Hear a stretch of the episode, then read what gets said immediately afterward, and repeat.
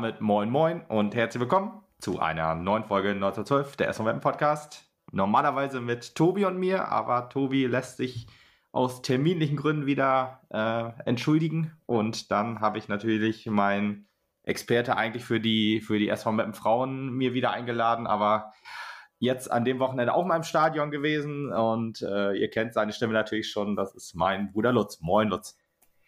Moin, Lukas und natürlich auch ein herzliches Moin an alle Zuhörenden da draußen.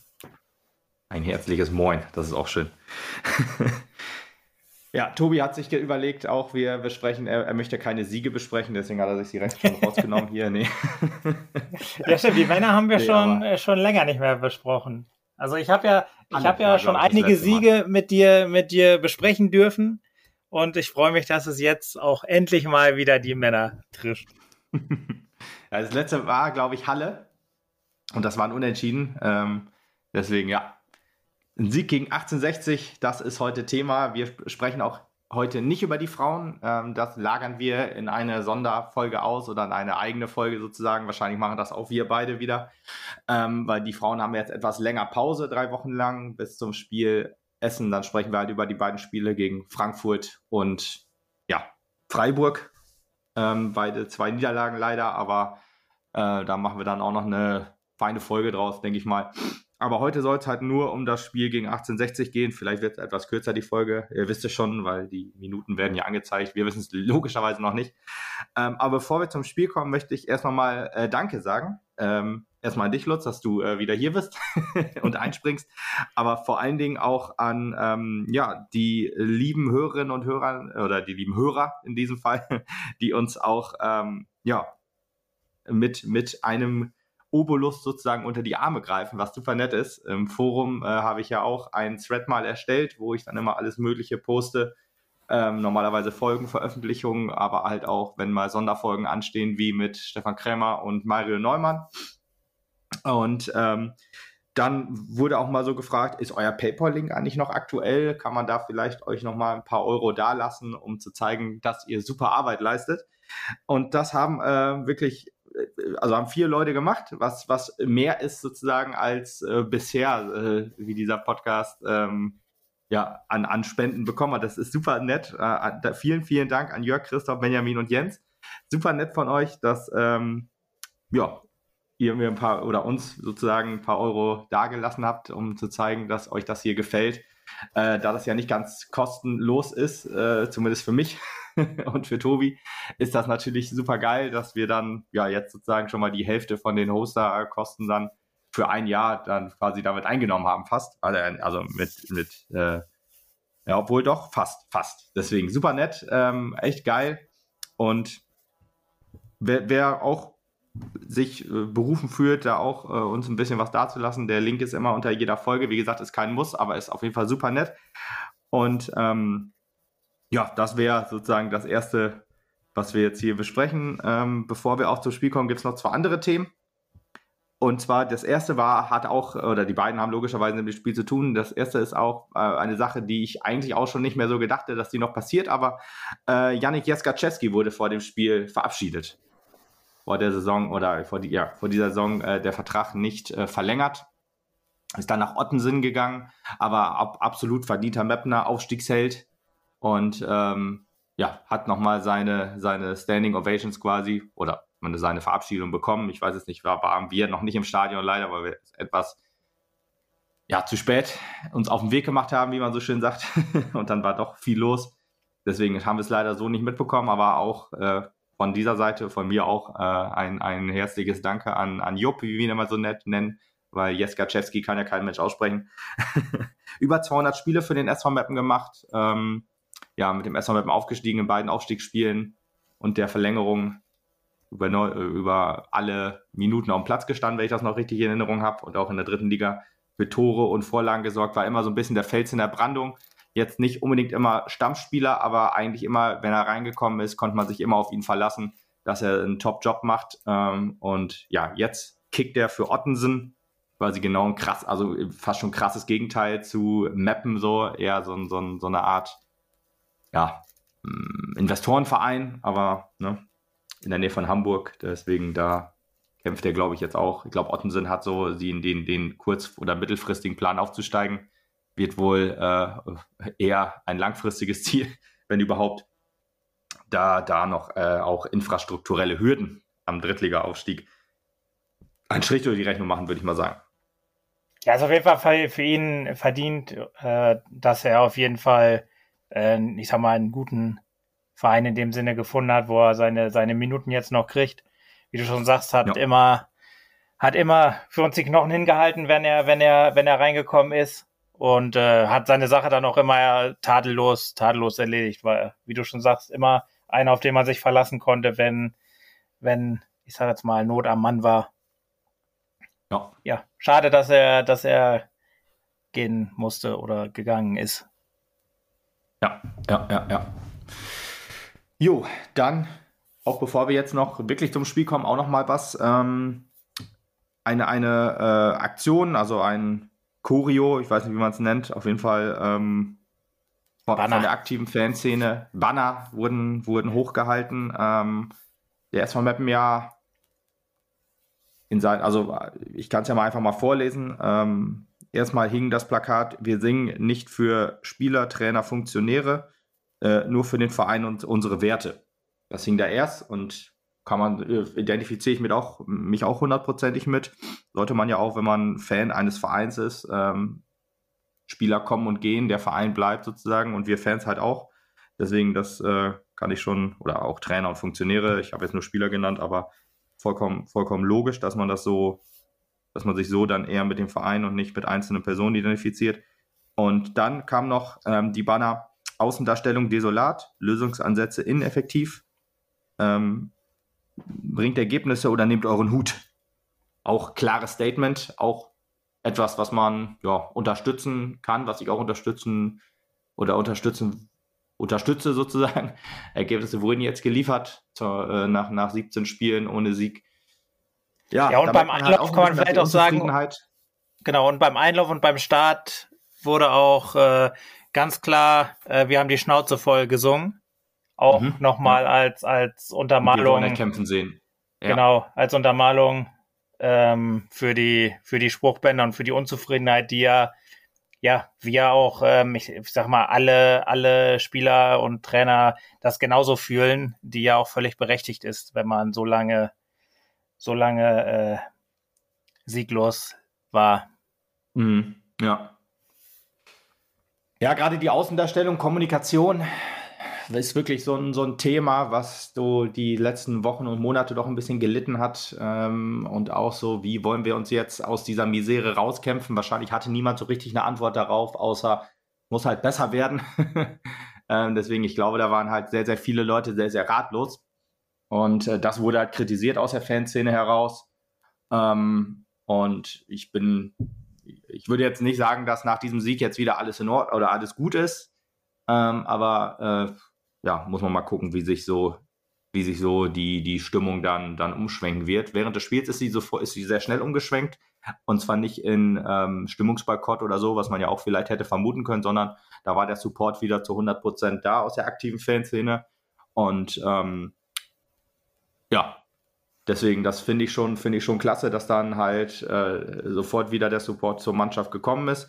Das, was die Mannschaft ja auch braucht. Ähm, niemand braucht äh, quasi draufhauen jetzt in so einer Phase, sondern man braucht halt ja Support und das, das äh, machen die Jungs halt super geil, Jungs und Mädels. Aber man muss halt auch ne, als Fan seine, seine Kritik äußern dürfen und in dieser Form ist das völlig in Ordnung und ähm, auch verständlich halt. Ne? Ich meine, klar, Brust wächst und Zufriedenheit wächst. Man möchte halt ein Konzept sehen, dass das war die letzten Wochen und Monate halt nicht erkennbar so richtig. Ähm, und jetzt hat man jetzt wieder einen Sieg davon. Also eigentlich muss man sagen, ähm, auch so die letzten Spiele, es wurde ja besser auf dem Platz, aber die Ergebnisse fehlten halt dann doch zu 100 Prozent. Ähm, aber halt so die, die, gerade die Außendarstellung vom, vom Vorstand quasi, dass da halt niemand irgendwie mal sich zu geäußert hat, was denn, was man jetzt plant, was jetzt gemacht werden soll und so. Also damit meine ich jetzt nicht äh, nur eine Person, sondern halt komplett, dass da halt sehr viel Stillschweigen ge geherrscht hat. Das sto stoßt den manchen, meisten Fans, glaube ich, ein bisschen sauer auf und das kann ich auch nachvollziehen.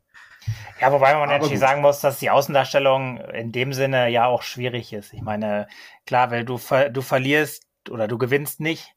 Und ähm, ja, am Ende ist es halt auch schwierig, da was zu sagen. Ich meine, klar, am Ende, am Ende zählen halt die, die Taten.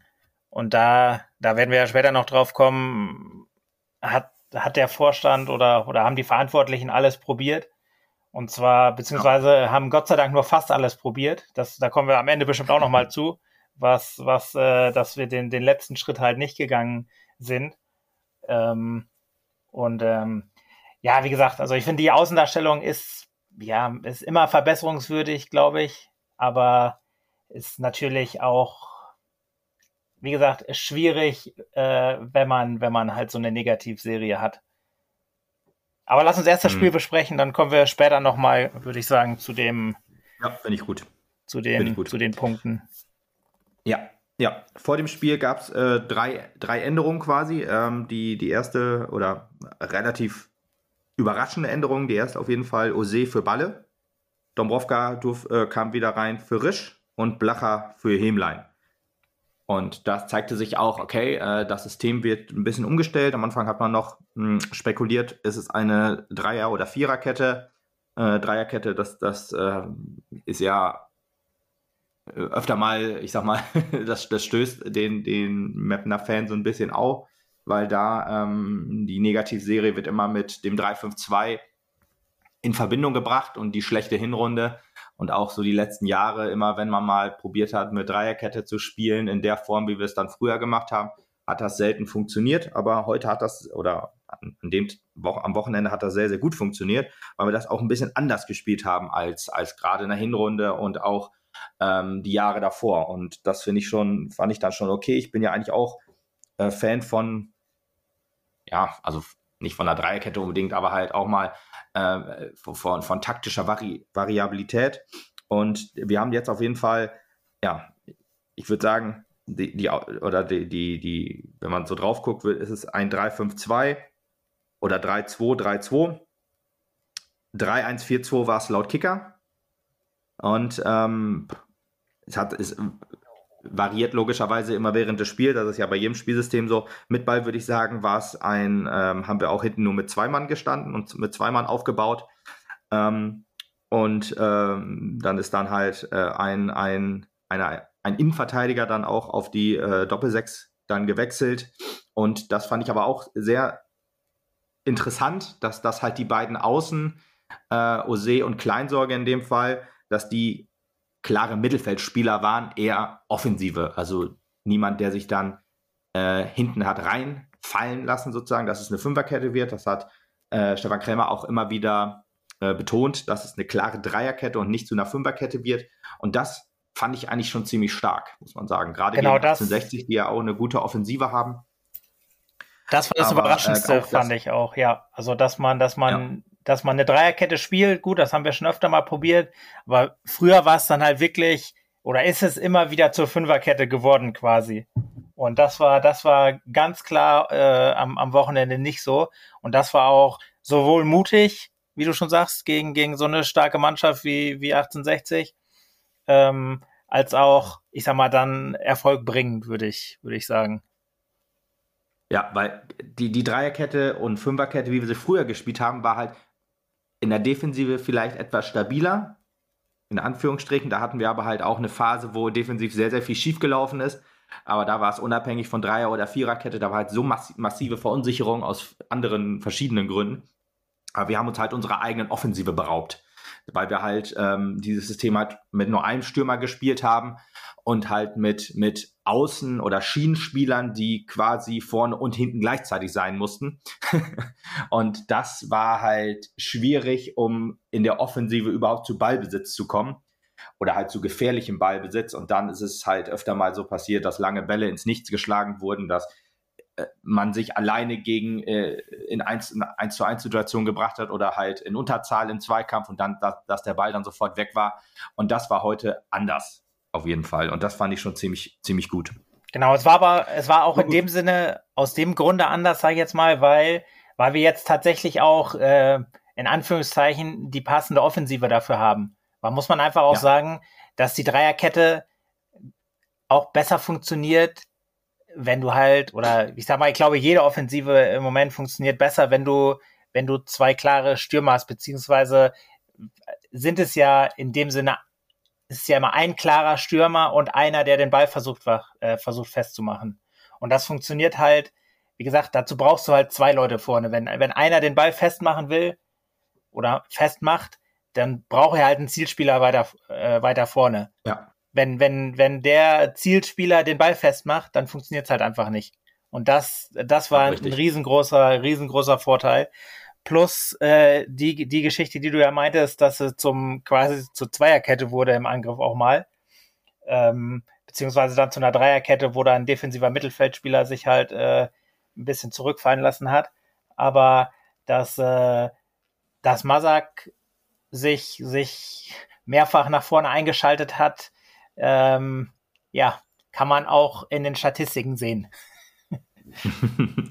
ja, ja, Masak ist da, ist da echt ein äh, interessanter, äh, interessanter Punkt eigentlich, weil er ja seit diesem Jahr äh, Stammspieler ist und seit diesem Jahr auch in fast jedem Spiel äh, zumindest, zumindest für Torgefahr sorgt. Also er hat jetzt seine ersten Assists gemacht in diesem Spiel, beide Beide Tore äh, wurden von ihm eingeleitet oder von ihm vorbereitet direkt sogar. Aber auch gegen, ich glaube, gegen Dresden und gegen Zwickau vor allen Dingen. Ich weiß jetzt, gegen Oldenburg habe ich es jetzt nicht mehr so ganz im Kopf. Und gegen Freiburg auch nicht mehr so hundertprozentig. Aber gerade Dresden und Zwickau, da ist er immer mal vorne aufgetaucht und hat auch, ähm, ich, äh, ja, äh, ich überlege gerade, in welchem Spiel war das nochmal, wo, wo wir ein Tor gemacht haben, was dann aber wegen Abseits zurückgepfiffen wurde. War das vielleicht sogar Freiburg? äh, könnte sogar Freiburg, glaube ich, gewesen sein. Aber gut, da war es, glaube ich, wo er auch äh, das, das Tor gemacht hat, was dann zurück. Äh, ja, ich, das war auf jeden wurde. Fall was, was gegen Freiburg, wo, wo wir ein Tor gemacht haben, was ich gezählt habe. Ob es jetzt abseits mhm. war, bin ich mir nicht mehr ganz sicher. Ich, ich meine auf jeden Oder Fall, dass es. Äh, ja. Aber, aber ja. das, das meine ich halt, dass er immer mal wieder sich vorne einschaltet, für Torgefahr sorgt, für, für Abschlüsse, für jetzt Vorlagen und so. Das ist schon sehr, sehr beeindruckend, weil so in, in dieser Form habe ich das so in Mappen ehrlich gesagt noch nicht gesehen. Und es funktioniert ja auch gut. Ich meine, es sorgt, ja. sorgt für, für Überraschungen sozusagen, wenn, wenn ein Innenverteidiger dann sich mal vorne ein, ähm, einsetzt. Und auch interessant, dass halt die Restverteidigung funktioniert. Also, dass dann halt immer ein Sechser zurück rückt, äh, Kolper oder Blacher meistens. Jetzt in der Dreierkette war es dann halt echt ein, immer ein fliegender Wechsel mit Dombrovka, Kolper, vor allen Dingen die beiden. Blacher war dann doch etwas offensiver wohl, aber das war ein schöner, schönes, schöner Wechsel. Ein schön, da merkt man halt auch, es funktioniert in der Mannschaft, es funktioniert Kommunikation Trainer, Team und Mannschaft. Wenn das halt alles so funktioniert, dann, dann glaube ich halt doch, da erreicht jeder noch jeden und jeder kämpft für jeden. Weil da musst du halt auch einfach dich auf äh, blind auf deine, auf deine Kollegen verlassen oder du gibst halt immer Ansagen. Und das finde ich schon ziemlich, ziemlich cool, weil das, das, das fehlte so ein bisschen. Das, das hat man dieses Jahr schon öfter gesehen. Ähm, aber jetzt war es halt auch mal richtig von Erfolg gekrönt.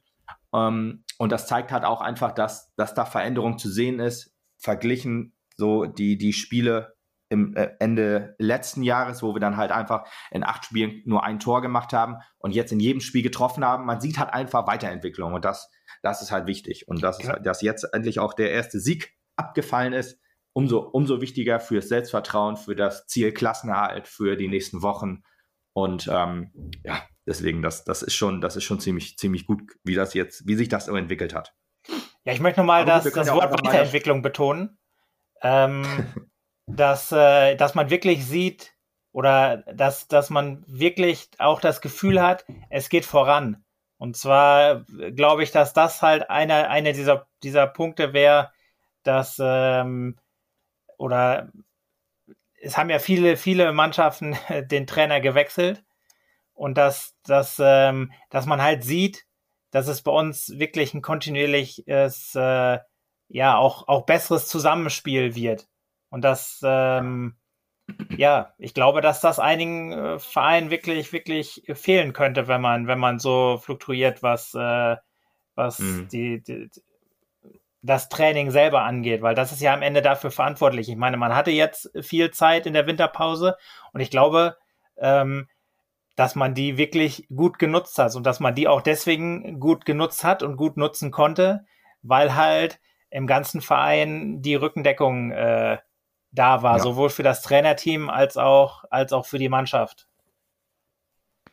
Finde ich auch, die eine Aussage, die Heiner Beckmann getroffen hat, fand ich auch richtig und gut und es zeigt sich jetzt auch einfach. Er sagte, ich, wenn ich sehen würde, es liegt am Trainer, dass wir diese Spiele nicht gewonnen haben oder dass, dass dass es gerade schlecht läuft oder wie auch immer, dann hätten wir gehandelt. Aber ich sehe es einfach nicht. Und ich muss ehrlich sagen, dass als ich das in der Zeitung gelesen habe, das war halt so das einzige Mal in den halt, ja, vergangenen Wochen und Monaten, wo dann halt sich mal geäußert wurde zu dieser ähm, ja, sportlichen Krise.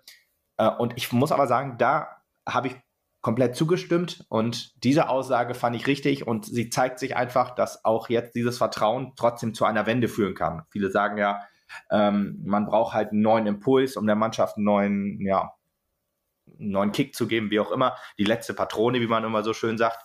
Und ähm, ja, es zeigt sich jetzt bei uns hoffentlich ein, äh, es jetzt ein Sieg nach 18 Spielen ein Sieg. Also ähm, wir sind noch nicht aus dem Schneider, so soll das gar nicht klingen, aber ähm, ja, es, es, es, es, es zeigt sich halt über die letzten Wochen, dass halt, dass es besser wird. Und jetzt zeigt sich halt auch in Siegen, aber es müssen weitere Siege kommen. Das ist natürlich klar, weil sonst, ähm, ja, mit nur drei Siegen wirst du am Ende absteigen. Das, äh, da lehne ich mich mal weit aus dem Fenster.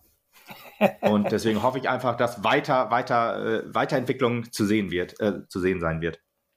Genau, am Ende hat Heiner da genau den Punkt, äh, den, den ich auch voll vertrete. Ein Trainerwechsel ist immer dann gerechtfertigt, wenn du, wenn du siehst, es ist ein besserer da, sag ich mal. Oder wenn, wenn du siehst, es funktioniert halt hm, nicht. Ja.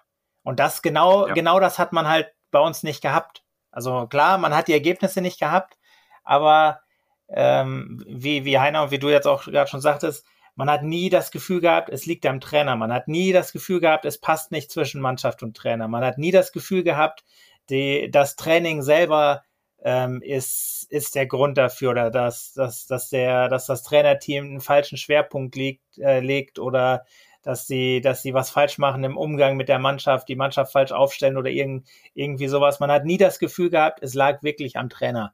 Und wenn man das Gefühl nicht hat, ja, warum sollte man dann den Trainer halt wechseln? Ich meine, es Wer geht nur dann. Purer Aktionismus halt dann. Ja, richtig. Und der Aktionismus bringt halt nicht weiter. Ich meine, klar, kann, kannst du äh, das Glück haben, dass, da, dann, dass du dann ein Spiel trotzdem gewinnst oder dass du dann ein Spiel gewinnst und dann einen Lauf startest. Aber ich sag mal, den kannst du, du kannst auch mit, mit harter Arbeit quasi den Sieg dann mal versuchen, zumindest zu erzwingen, wie es uns jetzt gelungen ist und dann dadurch halt die, diese hoffentlich Serie starten. Genau. Weil am Ende, ja, am Ende ist ein Trainerwechsel ja genau das. Äh, du versuchst in einen Lauf zu kommen. Und genau das äh, müssen wir jetzt halt auch, auch versuchen mit, mit, dem, mit den drei Punkten im Rücken. Mhm. Ich, ich, ich äh, habe mir letztens oder äh, ja letztens noch die, die ähm, Saison, unsere zweite Drittligasaison auch noch mal so ein paar Spiele angeguckt äh, also äh, nicht, nicht die Spiele selber, sondern halt so. Ähm, die Statistiken. Äh, Statistik, genau, den, den Spielplan so quasi, wann hatten wir eine schlechte Phase und so weiter. Da standen wir auch sehr lange, sehr schlecht da und haben uns da auch, auch rausgearbeitet. Da waren auch sehr, sehr unglückliche Niederlagen bei. Das habe ich ja auch im äh, Podcast mit, mit Mario Norman erwähnt, so, wo du gegen Würzburg und gegen Groß Asbach in der letzten Minute die Gegentore gefangen hast, wo du auch krasse Niederlagen eingefahren hast gegen ähm, Wien Wiesbaden zum Beispiel und äh,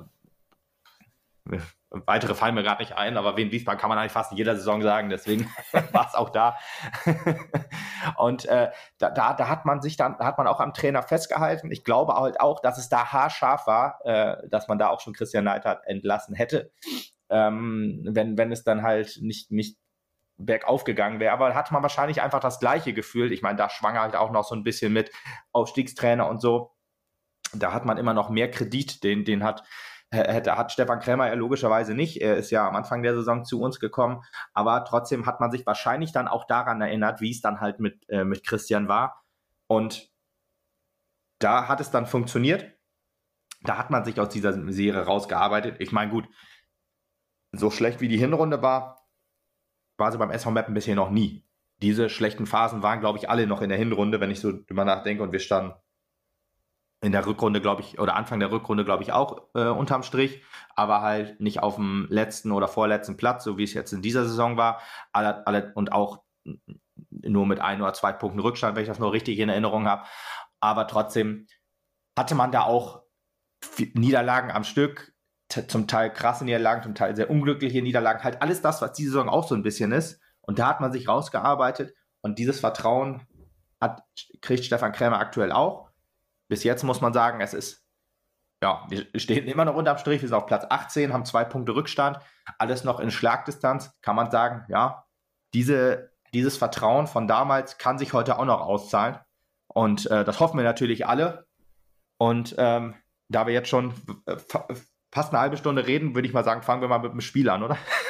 Ja, ich würde noch einmal, einmal noch, noch einmal noch ja. mal einen, äh, einen Vergleich oder oder ähm, und zwar das das passt zu, passt zum Spiel, weil ähm, ich glaube, die Löwen sind in, in, in einer gewissen Phase, die wir dieses Jahr auch schon hatten. Und mhm. zwar haben die jetzt zweimal späte Nackenschläge oder was heißt später, einen späten Nackenschlag gekriegt und dann halt gegen den letzten verloren.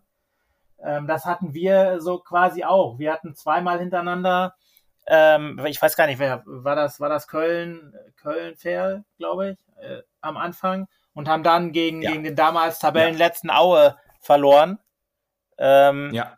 Und sind dann quasi in, in so eine Niederlagenserie gerutscht, obwohl man eigentlich ja. gar nicht schlecht gespielt hat. Man hat viel Pech gehabt, das, das äh, hat ähm, ja, hat 1860 in unserem Spiel auch, haben die gegen, gegen ähm, Oldenburg auch.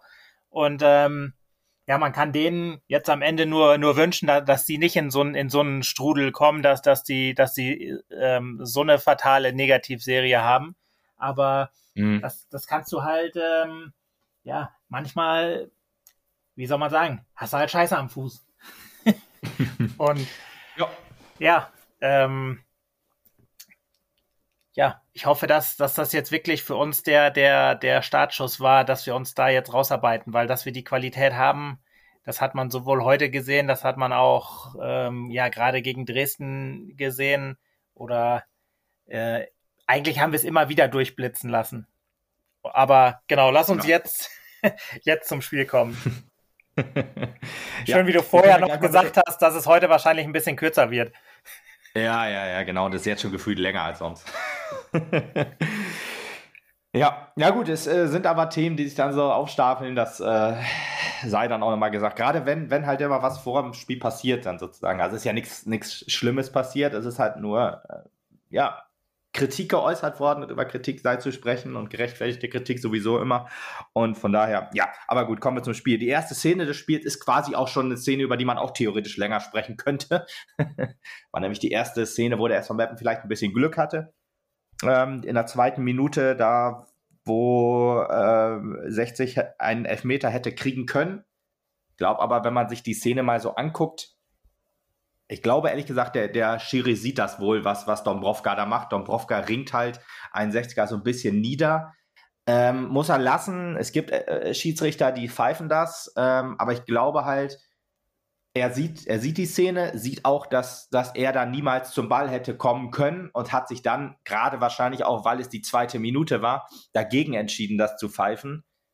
Äh, in der ganzen Situation würde ich sagen, die richtige Entscheidung. Beschwerden über einen Elfmeter hätte sich der SV Meppen aber definitiv nicht dür äh, dürfen. Wie, ja, ob er es richtig, so ich, ich würde sie erstmal vertretbar nennen und nicht richtig, weil ich glaube, ja, okay. also tendenziell würde ich schon sagen, es war eher ein Elfmeter als keiner. Aber mhm. ja, wie, wie du genau, genau, genau richtig gesagt hast, äh, zweite Minute, ähm, ich sag mal, er kann nicht an den Ball kommen oder er kommt nicht an den Ball. Ähm, also er kann nicht ja. an den Ball kommen, weil Kraulich den Ball vorher rausköpft. Das, das ja, genau, gesagt. genau, weil, weil wir halt den Ball rausverteidigen. Ähm, aber ja, wie gesagt, das ist ja eigentlich jetzt kein, kein Faktor für, für ein Foulspiel oder Nicht-Foulspiel. Also entweder ist es faul, richtig, entweder bringt er zu Fall. Deswegen würde ich schon sagen, tendenziell eher faul. Ähm, aber ja, gut, der Schiedsrichter hat da das, das Fingerspitzengefühl, ähm, finde ich, gehabt, dass er sagt, er kommt in der zweiten Minute, ähm, gucke ich da nochmal drüber weg. Ich, ja. ich sag mal so, ich bin froh, dass, dass wir, dass es nicht noch so eine Szene äh, mit, mit Dom, äh, ähm, Dombrovka im Strafraum gab. Ähm, ja, ähm, glücklich für uns, aber, aber jetzt auch nicht, jetzt auch nicht äh, irgendwie eine haarsträubende Fehlentscheidung vom Schiedsrichter, sondern nee, nee, ich sag mal, wie gesagt, wie, wie, gesagt, vertretbar, dass, dass, er, dass er da weiterlaufen lässt. Also. Mhm.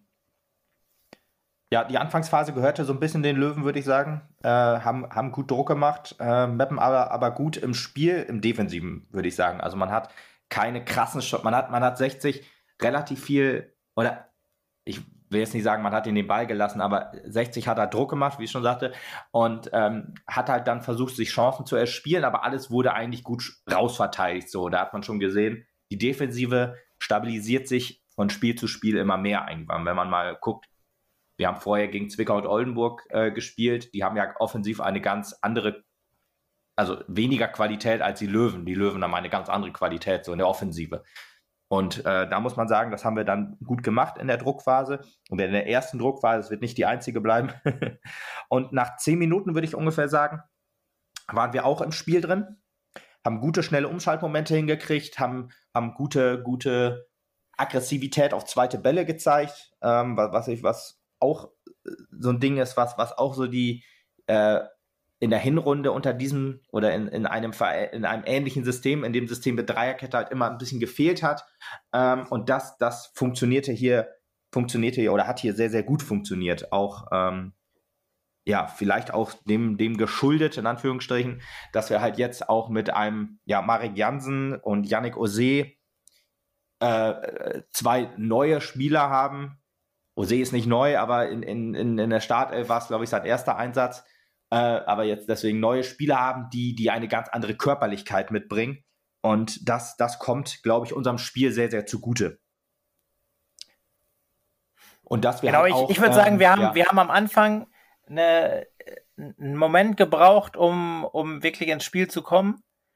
Aber wie du schon sagst, äh, wir haben, wir haben hinten eigentlich bis auf diese, bis auf diese, dieser Freistoß oder Eckball ähm, wo, wo Dobrovka ein bisschen, ein bisschen Ring, Ringkampf spielt, haben wir, haben wir eigentlich nicht zugelassen, weil wir, weil wir in der, in der letzten Kette äh, sicher waren.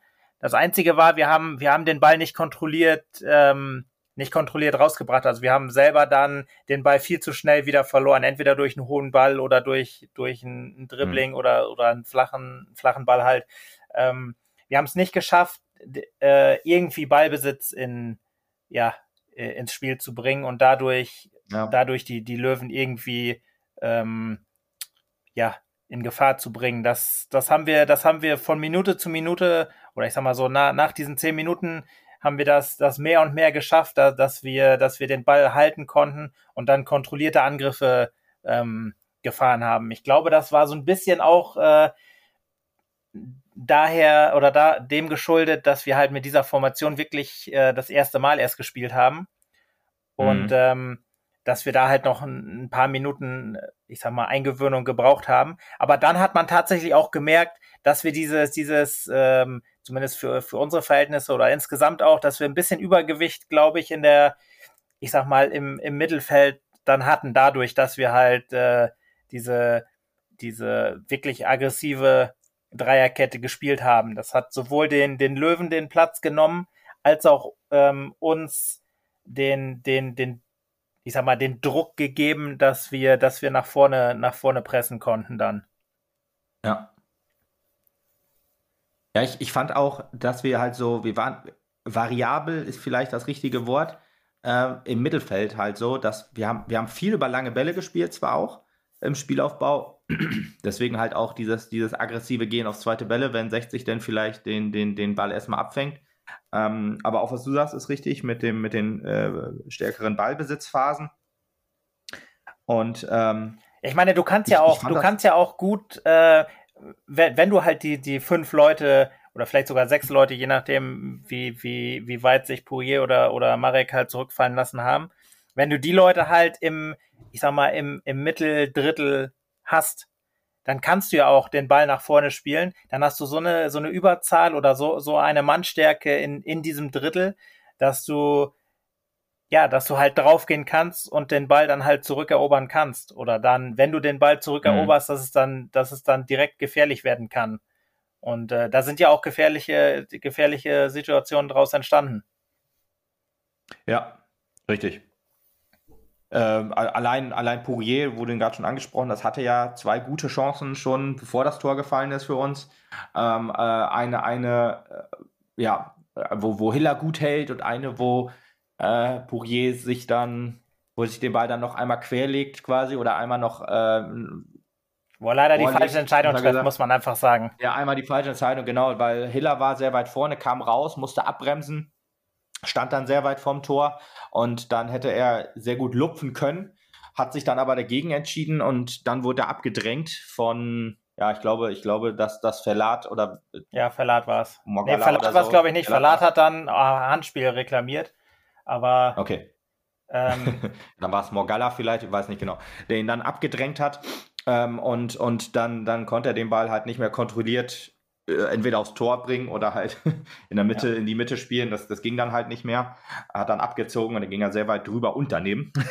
Ja, das war leider, leider das perfekte Beispiel, dass, dass ihm halt wirklich so ein bisschen das Selbstvertrauen fehlt. Ich glaube, wenn, wenn er im Flow wäre, dann, dann denkt er gar nicht drüber ja, nach. Klar. Dann nimmt er den direkt Volley und, und haut den Ball quasi über, über Hiller äh, drüber ins, ins, ins Tor. Und man hat ja genau gemerkt, ähm, ihm fehlt das, das Selbstvertrauen, den direkt zu nehmen und, und halt drüber zu lupfen. Er will halt quasi in Anführungszeichen näher vors Tor, dass er halt den Ball sicherer einschieben kann und ähm, ja, dann ist er halt, ist er halt weg. Oder dann ist er halt in, in so einer ja, Position, passiert. dass er halt, dass er halt nicht, nicht drauf, äh, nicht den Ball aufs, aufs Tor bringen kann. Das ist einfach, wie gesagt, ein Paradebeispiel dafür, dass es nicht läuft. Ja, trotzdem Leider. weiß ich nicht. Also, ja, trotzdem, ja, ich will ja nicht sagen, er hat trotzdem super gespielt. Ich meine, Pourier hat ja, so viele. Bälle festgemacht und, und, und ähm, ja, Angriffe eingeleitet dadurch. Ich will das, genau, ich will ihn da um Gottes Willen nicht, nicht schlecht reden. Er hat ein super Spiel gemacht. Aber mhm. ich finde trotzdem, dass man genau an dieser Szene leider halt gemerkt hat, genau, ja. dass er halt seit, ich weiß nicht, 15 Spielen oder so. 15 Stunden 15 ja. Stunden waren es sogar, okay, oh, noch schlimmer. Ja. Nee, stimmt gar nicht. nicht. Nicht noch schlimmer, aber auch schlimm. aber daran sieht man halt, wie gesagt, nee, dass es halt, dass es halt nicht läuft. Und Genau, genau. Ja, An dieser halt Szene bitter. merkt man das genau. Der, der, Punkt, der Punkt, den du gesagt hast, ist genau richtig, weil ich finde auch, dass er eigentlich auch so die letzten Spiele immer ein sehr, sehr gutes Spiel macht. Es gab dann auch von der Tribüne dann auch öfter mal zu hören, wäre vielleicht doch gar nicht so schlecht, wenn man Pourier auch mal eine Pause gönnt und ihn vielleicht mal von der Bank bringt. Finde ich aber eigentlich nicht, weil ich finde, Pourier ist für unser Spiel fast unverzichtbar. Alles, was ist du sagst, war richtig. Ein, ein, ein, ein Arbeiter in dem Fall, jemand, der die Bälle holt, verteilt. Er hat ja nicht umsonst auch vor diesem Spiel die, die beiden Tore halt vorbereitet. Das muss man sich auch immer in Erinnerung halten.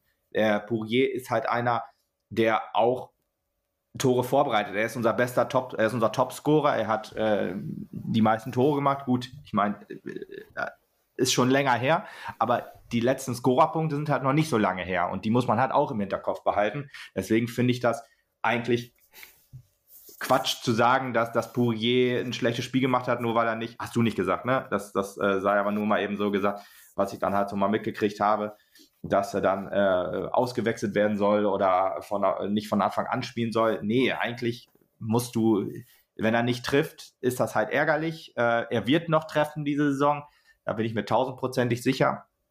Und er wird auch zweistellig, äh, mit Sicherheit zweistellig treffen. Dafür hat er einfach die Qualität.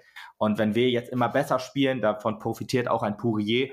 Und ähm, deswegen glaube ich halt auch, äh, der Mann ist einfach zu unverzichtbar für unser Spiel. Und deswegen ähm, glaube ich halt auch, dass, dass der Knoten bald platzen wird. Und wenn er halt keine Tore mehr machen sollte, wovon ich nicht ausgehe, wenn er dann halt jedes zweite Spiel ein, äh, ein oder zwei Tore vorbereitet, äh, bin ich damit auch total d'accord. Oder selbst wenn er so wie diesem Spiel jetzt keine Tore vorbereitet oder macht, wenn er sich so in den Dienst der Mannschaft stellt, ist das ein Spieler, das, das kreidet man oder das, das, das rechnet man anderen Spielern irgendwie höher an als ihm, habe ich so im Gefühl. Vielleicht ist das auch nur eine, eine exklusive Meinung, weil das nur halt in meinem Umkreis auf der Tribüne dann zu hören war. Ähm, ähm, aber ja, es gibt ja dann auch diese, die, es gab ja auch diese Anfeindung auf, auf, auf äh, von Social Media, sei auch nochmal erwähnt, dass ähm, das schon eine ziemlich abartige Szene oder abartige Aktion war von einem anonymen Menschen, der dann Familie Pourier und äh, nicht nur äh,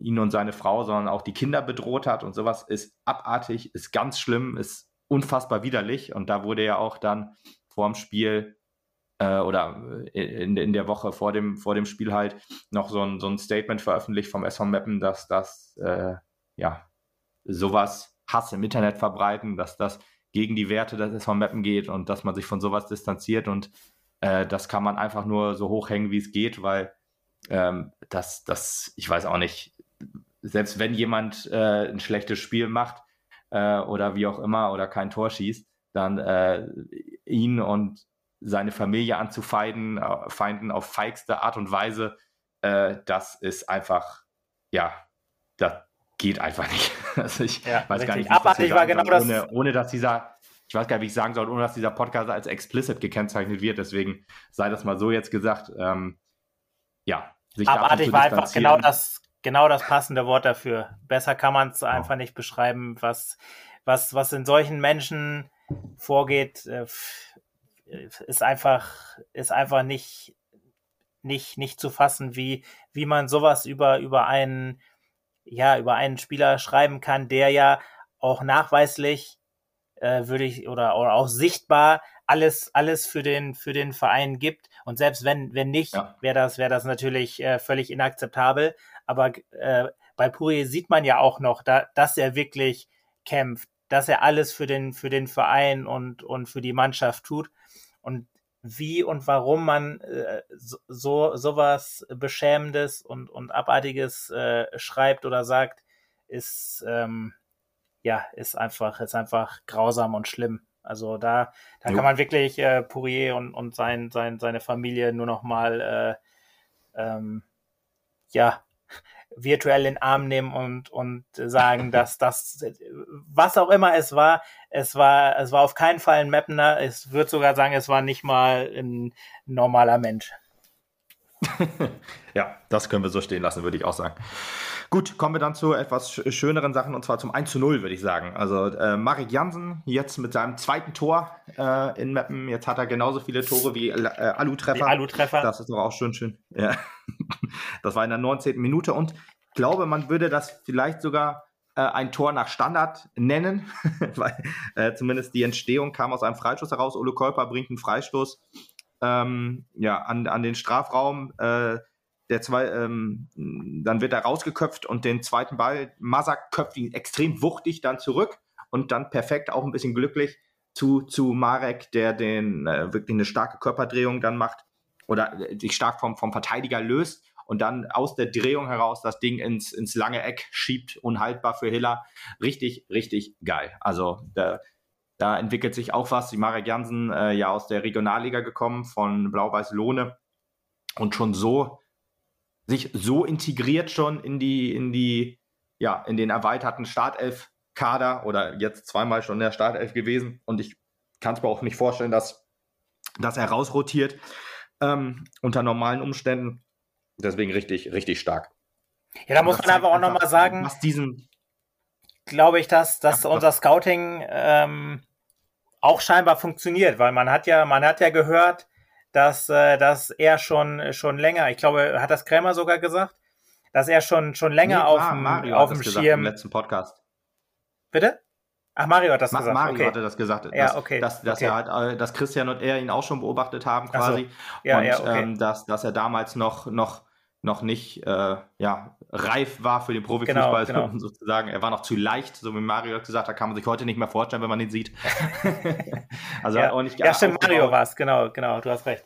Dann äh, ja, aber das ist auf jeden Fall beeindruckend, dass man, dass man ihn, wie gesagt, damals schon auf dem Schirm hatte und äh, dass er jetzt, ich meine, viele und da kann ich mich auch nicht, äh, nicht von ausschließen, werden gesagt, ja komm, jetzt holen die einen aus der Regionalliga und der soll jetzt der, der Heilsbringer-Stürmer sein. Ähm, aber er ist es. In gewisser Weise zumindest. ja. Er ist zumindest, er muss man zumindest sagen, er ist, Entschuldigung, er ist das Puzzleteil so ein bisschen, was uns gefehlt hat, weil er wirklich diese, die, diese, diese Lücke im, im, im Sturm schließt, die, ja, die, die da halt auftritt, wenn, wenn Pourier nach hinten arbeitet. Mhm. Ja, und das war, das so wie, du, wie du schon sagst, das war technisch ganz stark gemacht. Er, ich meine, er, er dreht sich, er dreht sich vom Verteidiger weg. Gut, er hat ein bisschen Glück, dass, dass der, ich weiß nicht mehr, wer, wer es ist, dass der zweite Verteidiger eher nur guckt und dann nicht, nicht drauf geht, sag ich mal. Aber ähm, das war, das war bockstark gemacht auf jeden Fall, wie, wie er sich wegdreht und wie er den dann so perfekt im, im langen Ball, ach, im langen Eck unterbringt. Das war einfach erste Sahne. Und er hat ja auch selber gesagt, mhm. als er den Ball trifft, wusste er, er geht rein.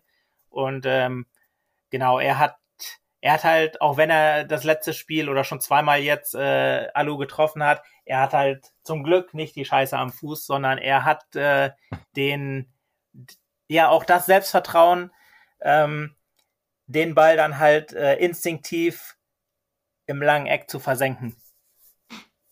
Jo, jo, jo. Ja, Jansen merkt man das äh, wirklich an. Äh, und was du sagst, da fällt mir jetzt auch noch so ein, wenn man sich zum Beispiel noch an unsere letzte Hinrunde erinnert, äh, letzte Saison die Hinrunde, da haben wir ja mit einem, äh, auch mit einem Luka Tankulic gespielt, der ja eigentlich auch so ein bisschen der zweite Stürmer war. Und der dann halt auch ähm, diese Lücken geschlossen hat, die, die äh, ja in der, in, der, in der jetzigen Hinrunde dann, dann äh, noch da waren, gefühlt. Vielleicht ist das einfach so, dass, dass, dass jetzt dann halt einfach ein klarerer zweiter Stürmer jetzt wieder da ist, dass das halt schon dann so ein bisschen das, das Erfolgs- oder das Erfolgsgeheimnis dann sein kann, wie du sagst, mit dem Puzzlestück, was jetzt, was jetzt. Ja. Ähm, Wobei Tankulic ja auch äh, öfter mal sogar sogar weiter in der Spitze gespielt hat. Also sogar quasi die, ja. so ein bisschen auch die ganzen Positionen, die äh, übernommen hat. Dass er ja auch dann der war, der ja, der dann, der dann ab, abgestaubt klingt jetzt falsch, aber der dann in der Spitze war und davon profitiert hat, mhm. dass äh, das halt so stark nach hinten gearbeitet wurde. Ja, ganz genau, ja. Ja, hoffen wir mal, dass wir das jetzt halt, ähm, jetzt, wenn es nach Mannheim geht, dass wir das dann da auf jeden Fall ähnlich sehen. Ja, Marek war danach auf jeden Fall on fire, muss man sagen. Das äh, sage ich so, sowohl positiv als auch negativ, weil er äh, vorne trotz seines, seines wuchtigen Körpers ja echt wirklich, ähm, wirklich schnell überall war gefühlt. Aber hinten war er dann so ein bisschen tölpelhaft, würde ich fast sagen. So ist ja auch die erste gelbe Karte entstanden, wo er im Weg stand, würde ich sagen. Er tritt ihm ja nicht unbedingt in die Hacken, Vrenetzi, sondern ähm, Vrenetzi läuft und äh, trifft dann Marek, würde ich fast sagen. Und es gab dann Gelb für, für, für Jansen. Ja, diskutable Situation, würde keiner drüber reden, wenn es nicht die zweite wenn nicht nachher noch die zweite Szene kommt, kurz vor der Halbzeit. Aber gut, das ja, gut, war... Aber erstmal äh, ist, daraus, ist aus, diesem, aus diesem Freischuss ja der, der erste, der erste Alu-Treffer entstanden. Ja, ja, ja, ja, ja, stimmt. Ähm, genau, und dann ja. kommt natürlich die, die Szene kurz vor der, kurz vor dem Ausgleich, wo, wo Marek einfach, muss man, muss man einfach sagen, ein bisschen übermotiviert in den Zweikampf geht ja. und den, den, äh, den, äh, ich weiß gar nicht wen, den 1860-Spieler halt, ja, muss man leider sagen, ähm, ganz, ganz klar umhaut und eigentlich dafür gelb kriegen muss. Also das ist, wenn man, ja, wenn man beim, ja. beim Elfmeter noch sagt, ja, kann man vielleicht, war zweite Minute, kann man vertreten, da muss man bei dem, bei der gelben Karte eigentlich sagen, da ist sehr, sehr wenig Spielraum da. Also ja, da ist ich glaube aber auch. Ein bisschen kannst du die Augen zurücken, weil die erste Szene vielleicht genau. äh, un, undurchsichtig ja. war. Aber boah, wie gesagt, dafür ist die zweite, die zweite Karte eigentlich so klar. Die, wie gesagt, ja, zweite, eigentlich muss die, die Karte, Die zweite Karte ist klar gelb, würde ich auch sagen. Die erste, aber äh, hätte ich jetzt auch so gesagt, dass der Schiri wahrscheinlich dann einfach sich beide Aktionen vor Augen geführt hat und gesagt hat, boah, beide faul zusammen sind nicht beide gelb-rot, sondern insgesamt ist es vielleicht einmal Auge zudrücken, einmal gelb. Und er hat die gelbe schon gezückt und dann hat er bei der klareren Szene jetzt die gelbe Karte weggelassen. Ja. Ja, wahrscheinlich. Also da muss man nicht machen es nicht richtig, aber ich schätze mal, so wird er gedacht haben. Ich denke auch. Und da hat er, hat Marek wahrscheinlich wirklich das Glück, dass es, äh, ich sag mal, relativ äh, nah zusammenhängend war, dass er wirklich beide Szenen noch, noch vor Augen hatte, der Schiedsrichter. Das ist das Einzige, was ich mir erklären kann. Ähm, hm. Ja, die, da hat er halt so ein bisschen, so ein bisschen wie, wie es da in der zweiten Minute war, dass da nur wenige Minuten dazwischen waren. Wie gesagt, dass der Schiri da äh, beides noch vor Augen hatte, genau, und sagte, ja, komm, die erste war vielleicht. Ah, und dann gebe ich ihm nochmal die, die letzte Verwarnung, die ja ähm, der SV gekriegt hat. Deswegen musste Marek ja, ja in der Halbzeit auch, auch äh, ja, in der Kabine ja. bleiben. Ähm, wie gesagt, also ich würde trotzdem sagen, da war noch mal mehr Glück dabei als bei der Elfmeterszene. Da, also wir haben viel über den Schiedsrichter geschimpft tatsächlich, aber im Nachhinein muss man sagen, da haben wir bei zwei Schlüsselszenen haben wir wirklich Glück gehabt. Glück gehabt. Dass äh, ja, das wiegt vielleicht oder das wiegt diese diese vielen kleinen Entscheidungen, die der Schiedsrichter gefühlt zumindest gegen uns getroffen hat, das wiegt das mehr als auf. ja. Nach, nach unserem, oder ich sag mal, ab der 30. Minute ähm, war wirklich, äh, das, das war ja die, die, die ähm, Szene von Marek, die erste, die gelbe Karte. Da, das war so ein bisschen der Startschuss für 60, äh, die Druckphase zu starten. Da mussten wir uns dann beim Pfosten, wie gesagt, schon bedanken und auch bei Erik, der auch mehrmals richtig stark gehalten hat.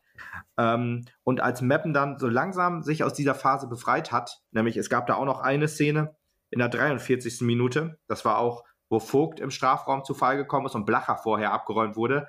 Bei Blacher würde ich sagen, normaler Zweikampf kann man definitiv weiterlaufen lassen, obwohl es auch schon hart war, weil er hat ihn schon klar umgeräumt, aber würde ich noch sagen, komm, das kannst du vielleicht noch durchgehen lassen. Trotzdem die Vogt-Szene fand ich dann schon schwieriger, die laufen zu lassen, aber will man sich nicht beschweren, wie gesagt, wenn man die zweite Minute noch im Hinterkopf hatte und wenn man die Szene von Jansen vorher hatte, was du gerade sagtest, da hatten wir Glück. In dieser Szene hatte vielleicht 60 ein bisschen Glück, weil da hatten wir eigentlich quasi eins zu eins die Szene wie bei Zwickau mit Löhmannsröben. Ähm, das, äh, da wurde Löhmannsröben von Masak am Fuß getroffen und es hätte Elfmeter geben müssen. Da, hatte, da hat es dann, ähm, oder äh, angeblich Elfmeter geben müssen. Zumindest, äh, wenn man einem Baba Grafati glauben kann, was ja immer eine schwierige Sache ist, was man eigentlich nicht tun sollte. Da hat er gesagt, klarer Elfmeter für Zwickau. Und bei dieser Szene, die quasi genauso war, wurde auch am Fuß getroffen und dadurch zu Fall. Hieß es dann, hat ein Baba Grafati dann gesagt, nee, das ist ganz klar, muss er ganz klar weiterlaufen lassen, aus welchen Gründen auch immer. Wegen, dem, wegen der Bewegung, wegen dem Movement oder so. Ball- oder gegnerorientierter versucht zu argumentieren, fand ich schon ziemlich Bullshit, was er da gesagt hat, aber gut, das ist halt äh, normal bei ihm. Meiner Meinung nach, also ich ähm, halte wenig von, von, von ihm als Schiedsrichter-Expertise, von seiner Schiedsrichter-Expertise. Deswegen auf Liga 3 Online gibt er immer seinen Senf dazu, ähm, was jetzt richtig und falsch war äh, an dem Spieltag. Ähm, schaut er sich ein paar Szenen an. Und deswegen, da fand ich dann halt, hatte 60 ein bisschen Glück, weil da hätte man auch Elfmeter pfeifen können, aber ne, ich würde sogar alles, sagen, also für, für mich war die Szene eigentlich auch eindeutig. Also so, so viel Glück, wie wir davor hatten, die Szene war eindeutig. Dass er, dass er Blacher gut, dass er das durchlaufen lässt als Vorteil, finde ich richtig, weil ich sag mal, Vogt dringt ja in den Strafraum dann ein aber ich finde, er wird von Rieder eindeutig am Fuß getroffen und zwar so am Fuß getroffen, dass man, dass man genau sieht, dass er quasi über ihn stolpert. Und zwar, dass es mhm. dann nicht so ein, so ein leichter Wischer, wo, wo man. Zieht ihn halt so ein bisschen mit irgendwie, ja. Ja, ich meine, genau, man, man sieht richtig, wie, wie, wie, der, äh, wie, wie der Fuß quasi über den, äh, ja, über den Riederfuß, äh, es ist quasi ein ganz, ganz klares äh, Beinstellen, wie er da drüber stolpert quasi, wie, wie sein Fuß ja. darüber wegnickt oder, oder, okay. ja, wie er darüber zu Fall kommt. Das ist kein, kein leichter Wischer wie, wie bei Löhmannsröben, wo, wo man, wo man dann sieht, ja, okay, er spürt eine minimale Berührung und, und, und freut sich dann, hm. dass er berührt wurde und fällt. Genau. Sondern da wird er wirklich, da stolpert er, weil der, der Riederfuß halt, ähm, ja, ganz klar auf, auf, auf, seinem aufgeschrieben, Fuß aber kann natürlich auch sein, dass es Rieder war. Ich habe mir Moll aufgeschrieben, aber ähm, ja, ich einer von beiden wird es dann wohl gewesen Ich meine eigentlich, dass, dass es Rieder war. Ja, Rel auch, relativ sicher eigentlich. Aber ist ja, ja auch egal. Also für mich war das ein ganz, ganz klarer Treffer und äh, das, mhm. ähm, ja, da muss man sagen, da hat 60 dann halt Glück. So viel Glück wie wir hatten, ja, das, das ist äh, genau. nicht weniger, nicht weniger klar als finde ich die, die erst die, die beiden Szenen von uns. Da muss man einfach sagen, da, das muss Elfmeter sein. Ja. Und Gut, kommen wir zum Tor, zum also, ja, ich wollte noch sagen, wenn es da 2-0 steht, glaube ich, dann, dann hätte 1860 äh, große Probleme gekriegt, mutmaßlich. Aber ja. es sollte ja erstmal anders kommen, genau. Und dann kommen wir zur 45. Ein Tor sollte Minute. noch fallen. Genau, ein Tor sollte noch fallen. Ähm, auch, äh, ja, eine Szene, die quasi äh, vor dem Tor quasi das Ganze eingeleitet hat, nämlich Blacher und Vogt die sich beide so ein bisschen gegenseitig behindern in der Zweikampfführung. Äh, Blacher sieht man noch an, dass er versucht mit beiden Händen den, den 60er festzuhalten, weil ähm, da, war ein kleines Missverständnis. Und dann wird der Ball auf Außen gespielt, äh, der, dann, der dann im Zentrum Bär findet. Das war auch ein schöner Spielzug dann in dem Fall. Aber man sieht richtig, wie Vogt und Blacher sich gegenseitig ja, äh, so behindern, dass, dass dann 60 freie Bahn hat. Das ist nämlich dieses, dieses Ding, ähm, wenn, wenn, wenn, wenn dann wirklich äh, was wir, was, was wir halt in der ersten Halbzeit so, so gut gemacht haben, eigentlich, oder eigentlich das ganze Spiel über diese, diese Restverteidigung in Anführungsstrichen, dass halt ein schneller Gegenschuss nicht dafür sorgt, dass du blank stehst. Das war jetzt halt hier durch, durch so ein, durch so ein ärgerliches, ähm, ja, durch so, durch so eine ärgerliche Aktion dann halt, äh, äh, hat dann, ist dann passiert quasi. Ja, der Ball auf Außen zu, zu ähm, ich weiß gar nicht mehr wem, der in die Mitte dann auf Bär spielt, Marcel Bär, der dann ja so ein Ping-Pong-Tor macht mit, mit Erik. Erik sah jetzt auch nicht hundertprozentig gut aus, hat uns dann aber halt vorher und nachher noch mehrfach den Arsch gerettet. Von daher ähm, wiegt das das Gegentor, auch wenn man weiß, wie das Spiel ausgegangen ist, dann nicht so schwer. Aber eine, eine gute Figur macht Erik da nicht. Aber wie gesagt, das ähm, passiert dann halt. War auch, glaube ich, schwierig so, wenn der Ball so ein vors Tor gezogen wird und du dann dran bist und dann gegen, also von Bär zu Erik, von Bär ins Tor. Ja, war dann 1-1 und dann mit dem Pausenpfiff. Das war ein, ein sehr, ich sag mal, ein sehr psychologisch ungünstiger Zeitpunkt, wie ich immer so schön sage. Oder halt günstig, je nachdem. man kann sich ja, das kann man sich ja so hindrehen, wie man will. Wenn du halt vor der Halbzeit noch ein Tor kriegst, kannst du dann 15 Minuten analysieren, was du jetzt machen musst, damit du halt wieder in Führung gehst oder wie auch immer. Und ja, war dann halt Trotzdem also ist die Stimmung noch, im Stadion nicht so gut. Ich würde noch mal eben sagen, ich, ich finde, äh, ähm, behindern ist nicht ganz das richtige Wort äh, bei was, was zwischen Vogt und Blacher passiert ist, sondern die haben sich irgendwie so ein bisschen irritiert, weil es sah ein bisschen so aus, als wären so. dann, ähm, als würden beide, als hätten beide die gleiche Idee gehabt und wollten beide den, den gleichen Raum dann decken und machen dann, ja, dadurch den, den Raum halt auf, ähm, ja, im, in, in der anderen, anderen Seite quasi. Und dadurch, ja. dadurch, ähm, ja, hat, hat der, der, der Löwe halt. Das bessere Wort, ja. Ja, dadurch hat der Löwe halt so ein bisschen den, den Platz, den er, den er halt braucht, um diesen Angriff einzuleiten. Und ähm, ja, da hat man dann richtig auch gesehen, ähm, dass, dass gerade Blacher ein bisschen verärgert war, weil ich weiß nicht, ob es jetzt daran lag, dass äh, dass Vogt den in Anführungszeichen falschen Laufweg genommen hat oder dass, äh, dass er sich einfach geärgert hat, dass, er, dass beide halt den gleichen genommen haben und nicht äh, den, den gesamten Raum gedeckt haben. Aber ähm, ja, da dieser Fehler hat halt quasi den, den Angriff oder die, den, den Flankenlauf so ein bisschen eingeleitet dann. Und ähm, hm. ja, dann kam es halt wie es kommen musste, wo wir noch. Wie es kommen musste. Ich, ich weiß noch, ich weiß noch, wie wir auf der Tribüne ges gesessen haben und dachten, ja, drei Minuten, ja, vielleicht machen wir ja noch was. Das war kurz nach, nach der, nach der Elfmeter-Szene, wo wir dann noch die Hoffnung hatten, dass wir vielleicht noch, noch nachlegen können vor der Halbzeit. Und dann kriegen wir den Nackenschlag. Ähm, ja, ich würde auf jeden Fall sagen, ja gerade in der, in der. Bitte? Äh, wir haben die Druckphase ja schon überstanden von 60 und da dachte man, jo, jetzt, jetzt könnte unsere Phase wiederkommen. Äh, genau, genau. Minuten, auch wenn man natürlich wollte, dass Halbzeit ist, aber ja, das war eher so die Stimmung als, ach scheiße, drei Minuten. ja, ganz genau, ja. ganz genau. Wir haben, wir haben gerade mit, mit dieser, mit dieser Vogt-Elfmeter-Szene quasi uh, uns selber wieder in, in, in gute Positionen, in gute Angriffspositionen gebracht und hatten dann so wieder das Gefühl, dass jetzt wieder auf unserer Seite was gehen kann. Und deswegen waren, war halt so gefühlt zumindest keiner böse drum, dass es, dass es drei Minuten gab, was schon relativ viel Vieles, für, für ne? mein Empfinden war, genau. Und ähm, ähm, ja, wie gesagt, dann kriegst du diesen, diesen Nackenschlag und ich würde auf jeden Fall sagen, gerade in unserer, in unserer Situation ist jedes Gegentor auf jeden Fall äh, kontraproduktiv. Was ja. gerade, wahrscheinlich sogar gerade in dem, in dem Punkt, weil, weil wir ja ähm, das, was uns fehlt, sind ja die, die, diese Automatismen quasi, die, dieser Lauf einfach.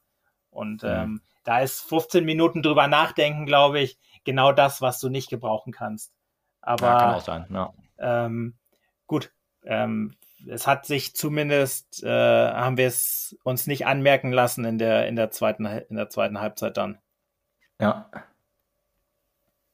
Ja, doch, was aber verwunderlich ist, was muss ich ja sagen, dass, äh, ach ja, was ich sagen wollte, ich hatte es jetzt kurz wieder vergessen, drei Minuten kam ja auch da zustande, Blacher hat öfter mal einen auf den Deckel gekriegt, nicht nur in der Szene vor dem vermeintlichen Vogt-Elfmeter, sondern halt diese Szene mit, mit Jansen ähm, war halt auch eine, wo länger drüber diskutiert wurde. Dann musste Morgalla ausgewechselt werden. Äh, dann, ja, das Tor halt, ne? Das waren halt so. Ja, es war, ich meine, es war jetzt die drei Minuten waren nicht falsch. So, so wollte ich das nicht. Ja. Äh, äh, nein, nein, nein. Ich wollte nur noch mal eben sagen, sagen äh, drei Minuten sind ungewöhnlich, aber die waren halt schon berechtigt, kann man sagen. Ja, ja, ja. Genau. Ja, Wie gesagt, ungewöhnlich Abi, fand ich es auch, aber ja. Ab, genau. Abifade, der dann in der Halbzeit reingekommen ist für Jansen äh, gelb-rot gefährdet, hätte ich ja auch niemals mitgerechnet. Äh, eigentlich beide Auswechslungen, die wir jetzt gleich besprechen werden, hätte ich nicht mitgerechnet. Also äh, dass, dass Abifade nach einer Woche Mannschaftstraining schon fit ist für ja, eine ganze Halbzeit, hätte ich halt nicht gedacht, nachdem er halt wirklich etwas länger raus war. Und äh, auch ein Marcos Alvarez, der dann in der 56. Minute reingekommen ist für für David Blacher, der auch da noch zweimal, äh, glaube ich, umgetreten wurde, weil es hat sich doch ein sehr, sehr ruppiges Spiel entwickelt in der zweiten Halbzeit. Ich glaube halt schon, dass die Löwen halt so ein bisschen, ja, dass sie da ein bisschen Frust aufgebaut hatte, dass die verdammten Mapner sich hier gar nicht so geschlagen geben, wie man so gehofft hat. Ähm, da haben sie halt öfter mal ein bisschen draufgetreten und gerade auf den armen Blacher, der wirklich hart einstecken musste und dann in der 56. dann halt für ja, Alvarez ausgewechselt wurde das ähm, hat mich dann doch überrascht. Bei, bei Alvarez hatte ich dann halt gedacht, jo, der ist viel, wieder, vielleicht äh, schafft er jetzt äh, anstatt 10, 15 Minuten, aber ne, er hat fast auch eine ganze Halbzeit geschafft und Abifade hat eine ganze Halbzeit geschafft und beide haben ein gutes Spiel gemacht, muss man einfach sagen. Gerade auch Abifade gefiel mir dann in dem Sinne wirklich gut. Das hätte ich dann nicht gedacht, dass der halt ja, sich dann so schnell wieder so einfügt quasi. Also da sieht man auch seine Qualität, die hat mir dann schon sehr, sehr gut gefallen, muss ich sagen. Ja, auf jeden Fall. Er hat, er hat sich gut, ähm, ja, quasi nahtlos wieder, wieder ins Spiel eingefügt. Man hat äh, in dem Sinne gar nicht gemerkt, äh, dass er, dass er so lange, so lange raus war. Mhm. Das war ein starkes Comeback, definitiv. Ja. Ja, gut, ich würde sagen, wir kommen dann eigentlich auch fast schon zum, zum 2 zu 1 und ich muss kurz überlegen, ich weiß gerade nicht mehr genau, wer das Tor gemacht hat. Ich weiß auch nicht mehr genau, wer das Tor so vorbereitet hat. Ich frage mal eben unseren Kumpel Mike Münkel, wie, wie, ist da, wie das Tor zustande gekommen ist. Zack, Alvarez, Alvarez, Alvarez, Alvarez. Ah, okay. Jetzt weiß ich es wieder. Stimmt, die beiden. Ja, die Löwen werden es auch noch wissen, auf jeden Fall. Ja, ja ich, ich irgendwie war, weiß ich gerade nicht mehr. Ja, es war die 58. Minute, in der 56. kam Markus Alvarez rein. Und ich muss einfach sagen, ich war ja skeptisch bei dieser Verpflichtung. Ich war skeptisch, dass man einen so nicht austrainierten Spieler verpflichtet. Ich war skeptisch aufgrund seiner. Ähm, ja, warte mal, äh, das, musst du, das musst du anders formulieren, dass er in einem Zustand kam, wo man noch was machen muss. Okay, okay. Wie es, wie es ja, Stefan Krämer ja im Interview. Zustand. Okay. Ja, Entschuldigung, das äh, kann man natürlich besser so sagen, ja. Ja, aber ich, ähm, ja, ist, was soll man sagen? Ähm, das Tor richtig, richtig stark. Ähm, Masak wieder mit einer Vorlage. Man, wenn man sich die Szene auch äh, in diesem Clip von Magenta Sport dann auch nochmal anguckt, man sieht halt genau, wie Alvarez den Ball fordert, wie äh, äh, Masak den Kopf oben hat den äh, Pass dann auf, auf, auf Alva dann bringt. Alva legt sich den Ball quasi einmal kurz zurecht und schlänzt ihn dann wunderschön in den Winkel. Muss man einfach sagen, Top-Ding. Und ja, ich Fußball ist ja emotional. Ich bin ja eigentlich auch ein emotionaler Typ beim Fußball. Jeder, ähm, der mich schon mal beim Fußball gesehen hat, wird das vielleicht unterschreiben oder vielleicht auch nicht. Jeder im Aber, Block P äh, hat das schon gehört. Mag sein. Jedenfalls, wenn man dann, ähm, wenn man dann ähm, überlegt, ja, so ein Ur-Osnabrücker kommt jetzt nach Meppen in einem nicht so körperlichen Zustand, fragt man sich dann auch, okay, warum kommt so jemand? Und ich habe äh, auch im Podcast, glaube ich, äh, gesagt, ja, dass, dass man, dass, dass das halt schwierig ist, dass er, dass, dass, dass ich da nicht hinterstehe, um es mal so auf den Punkt zu bringen. Ähm, aber vielleicht muss man auch, das habe ich auf Twitter, glaube ich, geschrieben, ich äh, muss mein Ego hinten anstellen. Und wer Leistung zeigt, wird unterstützt.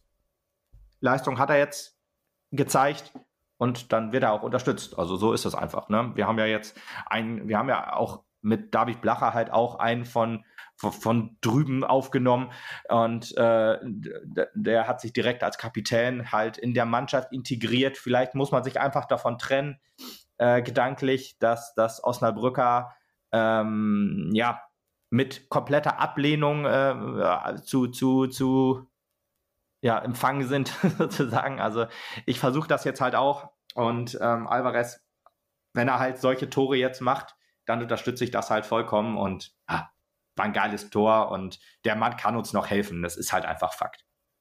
Ja, wobei ich meine, man muss da glaube ich auch sagen, dass das äh, in, in Spielerkreisen ähm, wo man ja auch einfach sagen muss, dass das deren Beruf ist, erstmal, ja, dass man da wahrscheinlich ja. emotional auch immer noch mal ein bisschen anders dran geht. Und ich glaube schon auch, dass selbst, selbst wenn ähm, Alvarez ja lange in Osnabrück war und dann in der Zeit auch, glaube ich, ich, ich sage jetzt an, in Anführungszeichen, Mappen ein bisschen hassen gelernt hat, vielleicht, durch, durch die Fans und durch das Umfeld, ähm, muss man ja auch sagen, er hat in Interviews durchklingen lassen, wie, wie sehr äh, Stefan Krämer und, und Heiner sich um ihn bemüht haben, wie sie mit ihm gesprochen ja. haben und auch, dass sie ihn aus, ja, wie er ja auch sagt, so ein bisschen aus der Scheiße gezogen haben. Ich meine, er war in, in, in Polen, ist da in die, in die Reservetruppe abgeschoben worden, hat kein Geld verdient ja. oder, oder hat kein Geld bekommen, sagen wir mal. Verdient hat er es natürlich. Ja aber hat kein Geld bekommen, hat dann gekündigt und so weiter. Und dass sie ihn dann quasi, obwohl er ja in diesem, ich sag mal, leicht fragwürdigen Zustand war, dass sie ihm da das Vertrauen ge äh, gegeben haben, ihm einen Vertrag zu geben, auch über anderthalb Jahre einen Vertrag zu geben, wo er dann wieder in seine oder nahe seiner Heimat zurück kann. Das ist, glaube ich, schon was, wo, wo man sich ähm, ja auch in dem Sinne dankbar zeigt, dass selbst wenn man dem Verein kritisch gegenüberstand oder oder durch durch durch sein durch seine Freunde vielleicht nicht äh, ich sag mal ein emotionales Verhältnis zu dem Verein hatte, wo man dann schon so so dankbar oder so kopfmäßig so drauf ist, dass man ja, dass man einfach wirklich alles für den Verein tut, weil man ja auch, ich sag mal, er hat ja anderthalb Jahre Vertrag und ich glaube, er will mhm. die auch erfüllen. Und ich glaube, er erfüllt die nicht, wenn wir in die Regionalliga gehen. So jetzt mal ja. gesagt.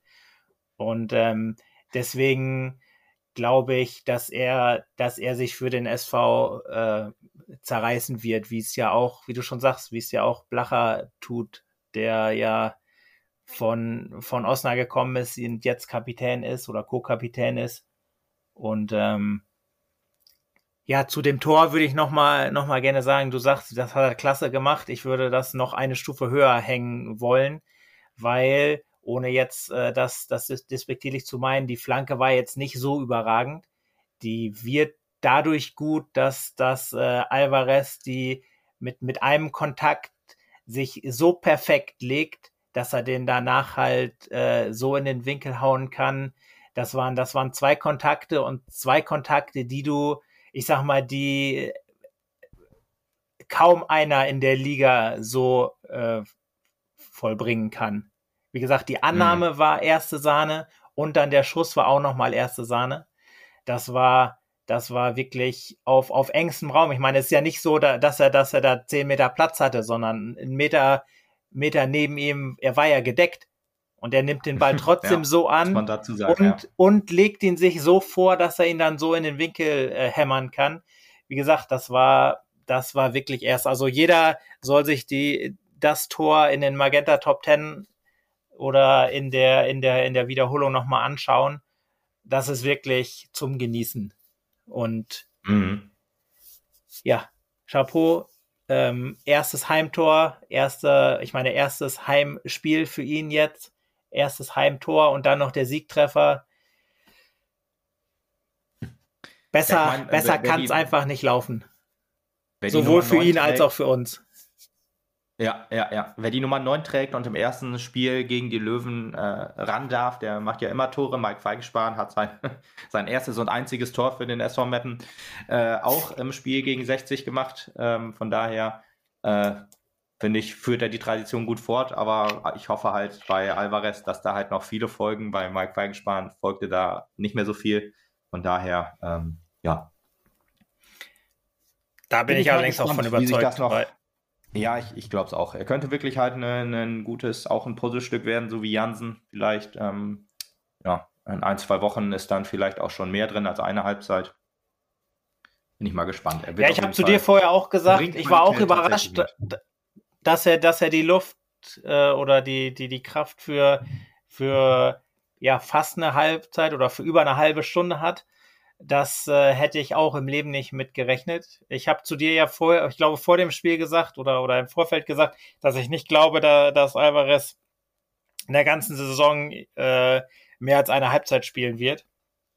Mhm. Also, dass er jetzt ja. schon für, für, für 35 Minuten Luft hat, wie gesagt, hätte ich nicht mitgerechnet. Macht auf jeden Fall Mut und Hoffnung, dass es dann irgendwann auch mal für mehr reicht, wenn ja, wenn es notwendig wenn's ist. Wenn es nötig ist. Ja, genau. Jo, äh, muss man aber auch sagen, das Tor hat sich auch, ähm, hat man sich auch verdient. Es war so ein bisschen eine Mapner Druckphase, ähm, die sich dann so ent entwickelt hat und dann ist das Tor gefallen. Danach kam auch so ein, so ein, so ein kaum Aufbäumen von 60. Also ähm, man muss sagen, die, die, die Schlussphase war natürlich war natürlich zu sehen, dass das dass 60 dann halt immer mehr auf den Ausgleich gedrückt hat und Meppen sich mehr und mehr zurückgezogen hat. Aber trotz auch, wenn man mal überlegt, das war in Zwickau der Fall, wo Blacher äh, oder wo Kleinsorge ausgewechselt wurde, nicht Blacher, der hat ja gar nicht äh, gespielt, wo Kleinsorge ausgewechselt wurde, wo dann halt ja ein ein du hast einen aus der Stahldepp rausgenommen und dann hast du schon einen krassen Qualitätsabfall gemerkt. Wir haben jetzt halt Blacher ersetzen müssen äh, in der Defensive und das hat dann eigentlich nicht dafür gesorgt, dass, dass das Spiel merklich schlechter wurde. Auch 60 wurde halt besser. Trotzdem hat Meppen immer wieder Nadelstiche setzen können und hat sich nicht so krass hinten reindrücken lassen, wie wir das noch in Zwickau gesehen haben. Genau, da hat man, glaube ich, wirklich, wirklich draus gelernt. Ich glaube, dass das war ja auch äh, ein großer Punkt, dass man, dass man sich in Zwickau hat so sehr halt zurückdrängen lassen oder zurückfallen mhm. lassen hat. Und äh, ich glaube, das war, das war ein ganz klarer Punkt, dass man auch mit Sicherheit angesprochen hat, dass das auf keinen Fall passieren darf. Ähm, und es ist auch nicht passiert. Ich meine, klar, äh, nee. 60 hatte da noch Chancen, hatte ja noch, noch, mal einen Alu-Treffer, der für mich so ein bisschen aus dem Nichts kam tatsächlich, weil wir eigentlich ähm, die Löwen oder die Offensive der Löwen ziemlich gut im Griff hatten, fand ich. Ja, ähm, fand ich auch. Wir, wir, genau. haben, wir haben defensiver gespielt, auch nach dem, nach dem Wechsel von, äh, als wir Balle und Risch gebracht haben für Kolper und Kleinsorge in der 73. Minute, dann standen wir defensiver, haben aber nie die, die Formation irgendwie aufgelöst oder verändert. So, es war halt immer eigentlich noch strukturell ähnlich wie in der ersten Halbzeit. Und ich fand es auch so interessant zu sehen. Das hat zwar ein bisschen für Nervosität auf den Rängen gesorgt, dass dann halt, ich sag mal, äh, ein 60er zehn Meter quasi ohne, dass man ihn angegriffen hat, überbrücken konnte. Trotzdem hast du Räume so dicht gehalten, dass der Typ quasi zum, zum Strafraum gehen konnte und ähm, nie Anspielmöglichkeiten hatte, nie in irgendeine Absch Abschlusssituation gekommen ist. Das heißt, du hast keine Torschüsse in, dem, in, in, in der Phase zugelassen, hast dann, ähm, hast dich aber auch nicht rauslocken lassen, so in dem Sinne, hast das eigentlich super stark gemacht. So, das, das fand ich auch so. Da, da wurde einem nervös, so von wegen, geh doch mal ran. So. aber nee, man hat ihn dann eigentlich kommen lassen und hat dann den Ball rausklären können, ganz kontrolliert. Und das fand ich schon ziemlich stark gegen ja, Löwen, die natürlich, muss man auch sagen, 60 ist jetzt gerade in der Phase, wie wir auch so ein bisschen, das hast du ja ganz am Anfang auch schon so ein bisschen erwähnt, dass sie halt, ja, nicht, nicht, ähm, nicht den Lauf haben. Nicht, nicht, nicht keinen Lauf haben, halt auch nervös sind, jetzt auch wieder zurückliegen und auch äh, länger nicht gewonnen haben, seit neun Spielen einen Sieg. Das ist natürlich für die Ansprüche von 1860 äh, inakzeptabel. Das spielt uns vielleicht so ein bisschen in die Karten, aber trotzdem haben die halt eine individuelle Qualität, die halt in der Liga, ja, von Elversberg mal abgesehen, ihresgleichen sucht wahrscheinlich, die ja auch noch massiv sich verstärkt haben in der Winterpause. Aber wir haben das wirklich, wirklich stark gemacht. Ja, wir haben Klar, genau, wir hatten auch genau Glück. Das, wir, wir hatten auch Erik im Tor, der uns dann, der uns dann den Sieg dann im Endeffekt festgehalten hat, der halt viel, viel rausgeholt hat. Dann, du kannst nicht alles verteidigen, wie man immer so schön sagt, das ist, glaube ich, auch eine Phrase. Gerade auch ein Raphael Holzhauser, der wirklich ein starkes Spiel gemacht hatte. Finn Lakenmacher, der in der Halbzeit reingekommen ist. Ähm, die, haben, die haben auch äh, ja, sind halt zu Abschlüssen gekommen. Wie gesagt, das ist halt eine Qualität. Da kannst du nicht alles verteidigen in der dritten Liga. Äh, aber dann musst du halt einen guten Torwart haben oder eine gute Defensive generell haben, die dann halt sich in alles reinwirft. Und ähm, ja, so haben wir das halt bis zum Schluss gemacht. In der, in der 80. Minute kam dann noch Hemlein, äh, Hemlein rein für, für Ose. Ose auch starkes Spiel gemacht, hat mir richtig gut gefallen.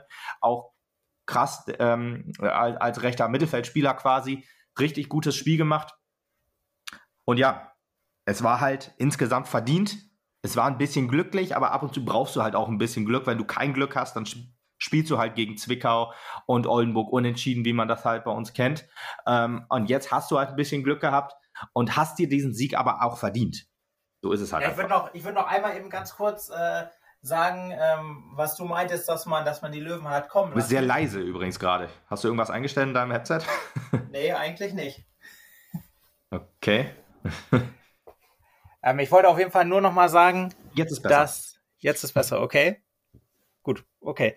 Ähm, ich wollte nur noch mal sagen, ähm, dass ähm, was du vorhin meintest, dass man, dass man die Löwen hat kommen lassen, dass genau das, glaube ich, auch äh, der Plan war, weil man ja so eine, so wirklich so stark Raum verteidigt hat.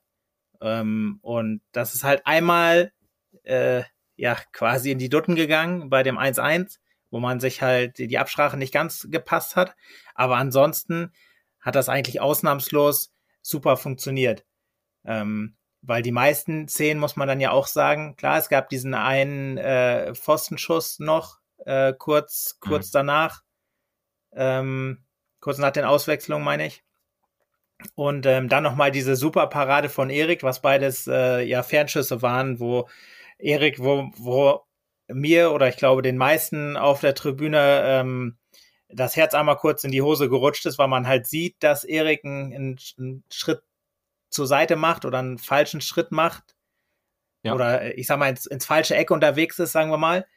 Ähm, der kommt ja zentral, der Ball. Aber der macht einen genau, Schritt und der Ball dann, genau. genau, genau, der Ball dann zentral quasi in die andere, andere Ecke äh, sich dreht und er dann mit einem, mit einem Wahnsinnsreflex und mit einem Wahnsinnswischer quasi den Ball irgendwie noch über, über die Latte lenkt, was, was einfach ähm, gerade in der Wiederholung echt noch, äh, oder in, in der totalen, sage ich mal, wirklich Wahnsinn aussieht, wie er, wie er den wie er den rausholt, ist extra klasse auf jeden Fall. Das sah, wie gesagt, das sah auf der Tribüne erst nach, nach einem Mini-Fehler aus, dass er, dass er halt ins falsche Eck unterwegs war.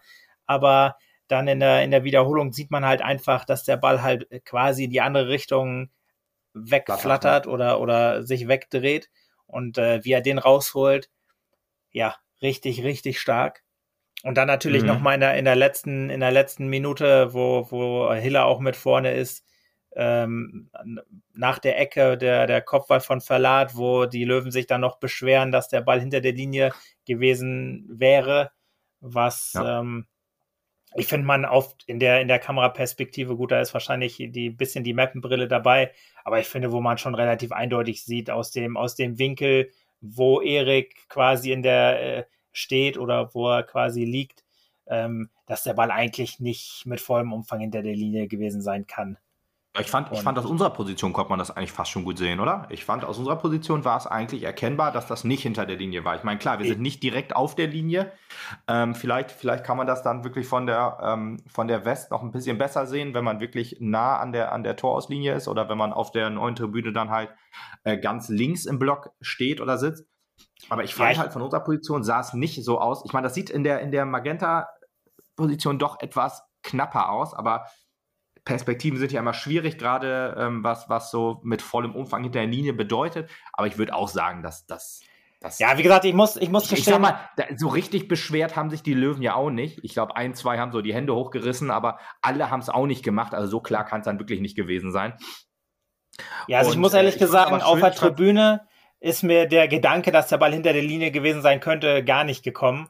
Das habe ich ja, dann genau. auch äh, quasi erst eine gefühlt eine Minute später realisiert, als, als sich so ein paar Löwen halt, wie gesagt, beschwert haben. Deswegen muss ich sagen, auf der Tribüne habe ich überhaupt nicht drauf geachtet, ob der Ball dahinter gewesen sein könnte. Da habe ich halt nur gesehen, Erik quasi ist am Ball, lässt klatschen und äh, ja, genau. fängt ihn dann ab. Und ich glaube, er lässt ihn halt deswegen klatschen, weil er halt äh, ja quasi in Vorwärtsbewegung kommen muss. Also es, es war schon, ich sag mal, er war nicht vor der Linie, das ist, steht auch wahrscheinlich ja, fest, ja, aber ja. Ähm, ich meine, um wirklich voll hinter der Linie zu sein, ähm, muss der Ball ja. Stand, glaube ich, auch recht, recht nah an der Linie mit den genau, Füßen. Genau, genau. Ich, mein, ich würde gerade sagen, er, er, er, liegt ja so halb, so mit den Knien. Und ich würde sagen, dass er da eigentlich so weit über der Linie ist, dass der Ball ja, ja physikalisch eigentlich nicht dahinter gewesen sein kann. Deswegen, deswegen würde ich sagen. Ich fand's, ja, sag du erst mal zu Ende. Ja, deswegen würde ja. ich sagen, war das auf jeden Fall definitiv die richtige Entscheidung. Ich fand es ich fand's sehr schön, wie energisch der Schiedsrichter ähm, auf den Ball gezeigt hat, so von wegen, war nicht, war nicht Hinterlinie. Also normalerweise, wenn, wenn er drin ist, dann zeigt man ja zum, zum, zum Punkt, zum Mittelkreis. Und er hat so energisch, so energisch so sich auch ein bisschen in die Knie, äh, ist ein bisschen in die Knie gegangen und hat so energisch mit der flachen Hand sozusagen ähm, Richtung Tor gezeigt, wo, man, wo ich erst im Moment gedacht hatte, was zeigt er da jetzt überhaupt an? Aber ja, dann äh, fand ich das dann halt doch schon fand ich das dann doch gut, dass äh, oder was auch immer er angezeigt hat, dass es nicht äh, Tor war. Aber ja, die, die Gedanken kamen dann halt im Stadion auch gar nicht. Hm. So ja, richtig. Ja. Jo, Gut, dann haben wir eigentlich das Spiel so, so fertig besprochen und ähm, zum Schluss wolltest du, glaube ich, noch äh, auf, auf die letzte Patrone eingehen, die manche Vereine gezogen haben, wir aber nicht. Ja, genau, ich wollte eigentlich nur noch mal sagen, ähm, es haben, es haben ja, ich weiß gar nicht mehr, ich glaube, äh, Dritte Liga Online hatte, hatte so einen, hatte so einen schönen Artikel, dass irgendwie fünf Vereine den Trainer gewechselt haben und dann in, in den, in den letzten Spielen irgendwie zwei Punkte dabei umgekommen sind. Ja. Ähm, und ähm, ja, dass ich halt einfach nur froh bin, dass, dass wir das nicht gemacht haben. Und ja, ich hatte ja, den, den Punkt eigentlich schon. Zwickau und schon, Dortmund. Genau, ich hatte den Punkt eigentlich schon, äh, schon abgeschlossen, weil, weil ich meinte halt, äh, ja, es, es muss halt besser werden. Und da gibt's halt Beispiele, klar, du kannst auch in positiven Situationen den Trainer wechseln. Da ist ja äh, Marco Antwerpen und, und Dirk Schuster das, das beste Beispiel. Wenn du, wenn, wenn du ja. siehst, okay, es gibt einen Trainer, der passt besser, dann ist das im, ähm, in gewisser Weise egal, ist, ob man, ob man gut spielt oder ob man vielleicht Dritter geworden ist. Wenn, wenn du siehst, okay, der Trainer ist besser oder der passt besser zum Team oder zur Mannschaft oder zum ganzen Verein, dann ist es halt richtig, den Trainer zu wechseln. Genauso wie es ja, ja auch äh, ist, wie man ja auch einen, ich sag mal, einen neuen Stürmer holen kann, obwohl man halt einen guten hat. Wenn man sieht halt, der passt besser, dann ist das halt so. Aber genauso, ja. genauso sollte man Trainer halt auch nur dann wechseln, wenn man halt sieht, es ist einer da, der besser ist. Und wenn du halt mhm, äh, mhm. einfach ja, nur sagst, ja, es läuft halt nicht, jetzt einfach mal, nehmen wir einfach mal, ähm, wir könnten da jeden von den Vereinen nehmen, glaube ich, aber speziell, wenn wir, wir da jetzt mal Zwickau nehmen. nehmen. Haben ja den, den, ja, wir können ja auch trotzdem Ingolstadt nehmen, weil die haben ja auch schon den, den Trainer durch einen richtigen Trainer, in Anführungsstrichen, also nicht durch einen Interimstrainer bei den anderen, war ja noch keiner von, von den neuen Trainern auf der Bank. 68 mhm. übrigens logischerweise auch noch. Ja, ja. das war der fünfte. Ja, wie gesagt, ich, ich ähm, finde Zwickau ist halt so ein, so ein gutes Beispiel, weil die ja immer so ein bisschen, weil gefühlt Enoxa ja immer so ein bisschen zur Disposition steht oder stand. Ja. Und sie das ja. dann jetzt endgültig dann wirklich gemacht haben. Aber obwohl Enox ja immer irgendwie zur, zur Diskussion steht, man scheinbar keinen keinen Plan hat. Ich meine, äh, ja. man hat sich ja jetzt Absagen abgeholt, äh, offensichtlich. Also man hat einfach erstmal entlassen, ohne wirklich zu wissen, wer soll denn kommen und wer soll es besser machen. Ja, bei und, Zwickau ja nicht nur den Trainer, sondern auch den Sportdirektor nochmal eben mit. Quasi denjenigen auch noch entlassen, okay. der eigentlich den Trainer suchen sollte. Ja, okay. Das ist natürlich, ja, das ist natürlich auch sehr schlau. Aber ja, das ist halt so, so ein bisschen so, so halt planlos. Und genau, da kann man, da kann ja, man 1860, da kann man 1860 äh, genauso dazu nehmen einfach. Man kann, mhm. klar, man kann von Kölner enttäuscht sein, was passiert ist. Man kann, äh, man kann ihn natürlich auch entlassen, wenn man davon überzeugt mhm. ist. Aber da, das ist genauso dilettantisch irgendwie gelaufen, weil entweder weißt du oder bist du davon überzeugt, er ist nicht der Richtige, dann holst du einen neuen Trainer halt vor dieser langen Winterpause und gibst ihm nicht ja. noch ein Spiel oder zwei Spiele, bevor du ihn dann. dann und auch noch ein oder zwei Spieler, die haben ja auch noch mal nachverpflichtet. Ja, ganz, ganz genau, ganz genau. Das ist einfach, also, also da, das ist wirklich dilettantisch, was, was da, was da abläuft. Ähm, und ja, ich meine, Cabretti in, in, äh, in Ingolstadt ist natürlich, ja, das ist halt so ein bisschen die Sache. Ich dachte, Cabretti wäre wär echt äh, ein guter Trainer, ist er vielleicht auch. Ähm, andererseits muss man jetzt auch sagen, dass er jetzt in, in seiner äh, Nachfährstation in Dresden einfach enttäuscht hat oder nichts gerissen hat. Und, enttäuscht ähm, schon richtig. Also ja, und ist ich meine die Frage, ob du in, im Abstiegskampf so jemanden brauchst, der so klar eigentlich für Offensivfußball steht, ähm, dass das im Abstiegskampf äh, dämlich ist, äh, ist, ist eigentlich, sollte eigentlich jedem klar sein, aber da hat auch der Aktionismus scheinbar gesiegt. Ja, das ähm, ist so ein bisschen halt, ja, das ist so ein bisschen halt der. Ich gedacht, das passt gut. Ja, das ist halt so ein bisschen der, der, der Punkt halt, ist es der, der richtige Trainer oder ist es der Trainer, der es halt besser macht? Und da muss, hm. muss man dann einfach sagen, ähm, wahrscheinlich nicht. Genau, deswegen, deswegen bei Ingolstadt hätte man eigentlich davon ausgehen können, ähm, der, der sollte eigentlich passen, weil ich sag mal, Ingolstadt eigentlich den Fußball spielen sollte, den Cabretti bei Fair gespielt hat, nur halt mit besseren Spielern. Ja. Aber ja gut, das, da wird man ihm halt noch die Zeit geben müssen. Aber gut, äh, das ist halt nicht der ja, die, die Königslösung ist einfach jetzt zu sagen, ja komm, der, der Trainer hat seit drei Spielen nicht gewonnen, weg. Ist halt. Das haben sie halt immerhin nach fünf Spielen nicht gewonnen. Das ist ja auch schon mal was. Oder fünf Spiele verloren, glaube ich, sogar in, in Ingolstadt. Ja, ja. Ja, krass, ich meine, ich meine gerade, gerade Zwickau, Zwickau ist ein sehr gutes Beispiel. Wenn du halt äh, beide entlässt, solltest du eigentlich quasi schon einen Ersatz fix haben. Und man hat sich anscheinend nur äh, gedacht, okay, der kommt wohl schon, der Thielemann oder Tienemann, Thielemann, glaube ich, von, von, von Rostock, der Co-Trainer von Rostock mal gewesen oder Trainer da gewesen, irgendwie so. Und ähm, ja, 1860 genauso. Ich meine, die haben bei Friedhelm Funkel angefragt. Also da muss man schon hart verzweifelt sein. Also nichts gegen Friedhelm Funkel natürlich, ne? Aber der hat schon mehrmals eigentlich gesagt, dass er, der ist ja auch schon, ist ja auch schon 120 und hat halt mehrmals schon gesagt, dass ähm, seine Zeit als Trainer vorbei ist. Und das hat dann wirklich schon eine, eine Art der Verzweiflung, die jetzt gerade bei 60 herrscht, dass man dann einfach fragt, äh, okay, ihr habt scheinbar auch sehr große Probleme äh, oder ihr habt größere Probleme äh, als, als, als wir aktuell, ähm, was, was so Außendarstellung, was so Kommunikation, was, was Arbeit im Vorstand angeht. Ähm, also wirklich massive Probleme. Da ja, da, das finde ich auch so ein bisschen das, dass äh, die, die, dieses Außenwirkung, dass das halt sehr, sehr viel übertüncht wird von, von den sportlichen Ergebnissen halt. Ich meine, muss man ja auch nochmal sagen, was haben, was haben die, die sportlichen Leiter in Magdeburg für, für Dresche gekriegt, als es halt nicht lief?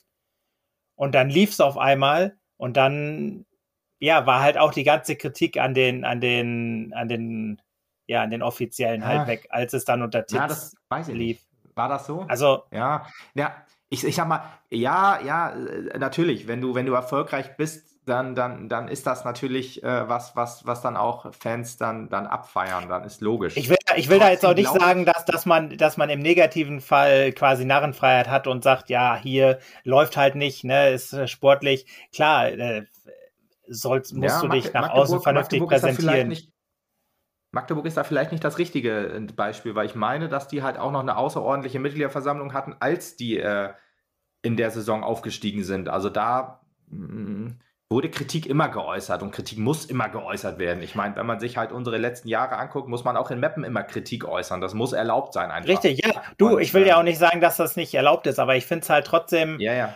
Ähm, ja, ich sag mal so, ich habe zumindest in, in den, gerade in, in, den sozialen Medien, das ist ja der, ich sag mal, der, der Hauptpunkt, wo, wo ich jetzt, ja. äh, ich sag mal, die, die Außen oder die Meinung über den Verein mitkriege. Da habe ich zumindest, wie gesagt, in, in der schlechten Phase äh, sehr, sehr viel Dresche für die Offiziellen gehört.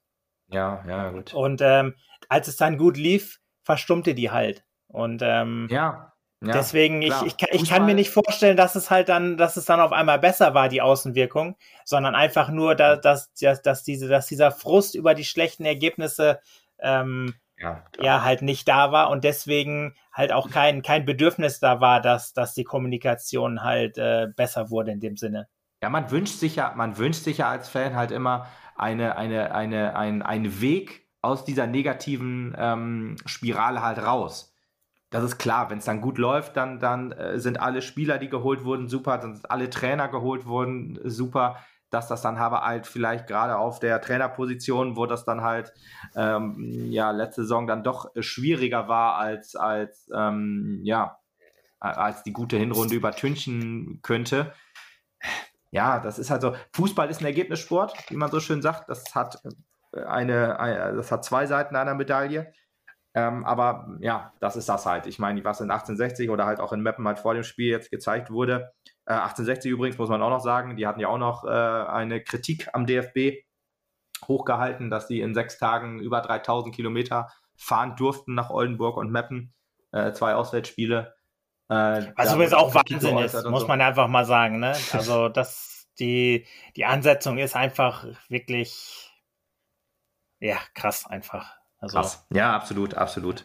Ja, Warum man es da dann nicht auch schafft und sagt, komm, wenn, wenn die beiden schon hintereinander sind, dann finde ich da doch irgendwie eine englische Woche oder so, dass sie, dass die Leute da bleiben können, dann irgendwie.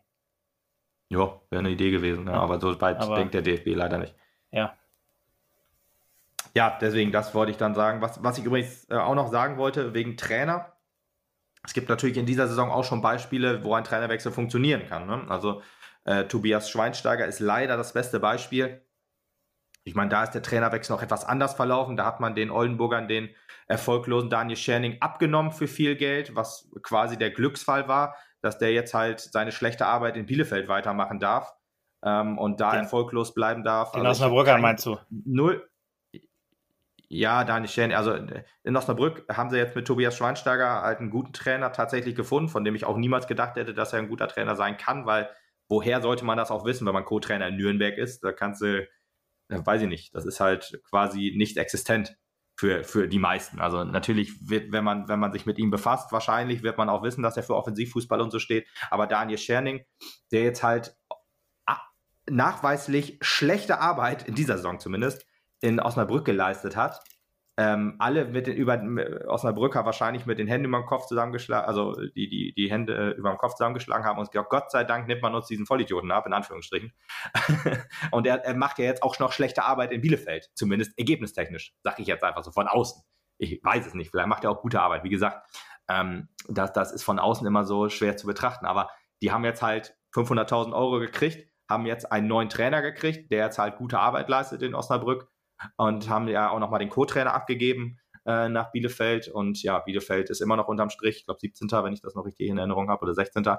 Ähm, äh, von daher, da läuft es halt immer noch nicht. Und ähm, ja, in Osnabrück läuft es leider sehr gut, haben ja auch sieben Spiele in Folge gewonnen. Dann ähm, kann man Pavel Dotschew vielleicht noch nennen in Aue. Ähm, wenn eine, eine Person in Aue funktioniert, ist es er anscheinend. Ähm, der Rechtsstreit ist jetzt gerade abgelaufen, da kann man ihn auch wieder einstellen. auch ein bisschen strange. Und halt äh, Rüdiger Ziel noch so quasi Trainerwechsel in, in Saarbrücken. Da haben halt Trainerwechsel funktioniert. Ähm, aber es gibt halt Beispiele für gute und negative. Da ist dann manchmal auch einfach nur Glück dabei, ne? dass es dann einfach tatsächlich mit dem neuen Trainer besser läuft. Aber ähm, ja, gerade muss man leider sagen, in Osnabrück scheint da auch mit Konzept gehandelt worden zu sein. Und ja, Rüdiger Aber Ziel. genau das ist ja, weil in Osnabrück muss man einfach sagen, in Osnabrück hat man nicht den Trainer entlassen, sondern nee, nee, man hat genau, man hat halt genau das gemacht, äh, was ja der Punkt ist. Man hat sich einen Trainer gesucht mit Verstand, der halt ja. zu der Mannschaft passt und der halt genau das ist, was die Mannschaft halt braucht. Und wenn du halt das machst, mhm. dann kannst du ja auch einen Trainer wechseln. Wie gesagt, wenn du halt einen findest, der halt die Mannschaft weiterbringt und gut zur Mannschaft passt, dann ist ja auch alles richtig. Dann bin ich ja auch voll, ich sag mal, dafür klingt jetzt falsch, aber dann, ähm, ja, kann ich es nachvollziehen. Ist das, ne? ja, genau, wenn, wenn, wenn jetzt, wie gesagt, wenn jetzt Zwickau gesagt hätte, oh, der Enox, wir haben jetzt eine Mannschaft zusammengestellt, ähm, die passt halt nicht so richtig zu ihm. Oder irgendwie, die haben sich auseinandergelebt, das Verhältnis passt nicht mehr. Wir entlassen. Das Verhältnis ihn. Trainer zu Mannschaft ist immer sehr entscheidend für mich.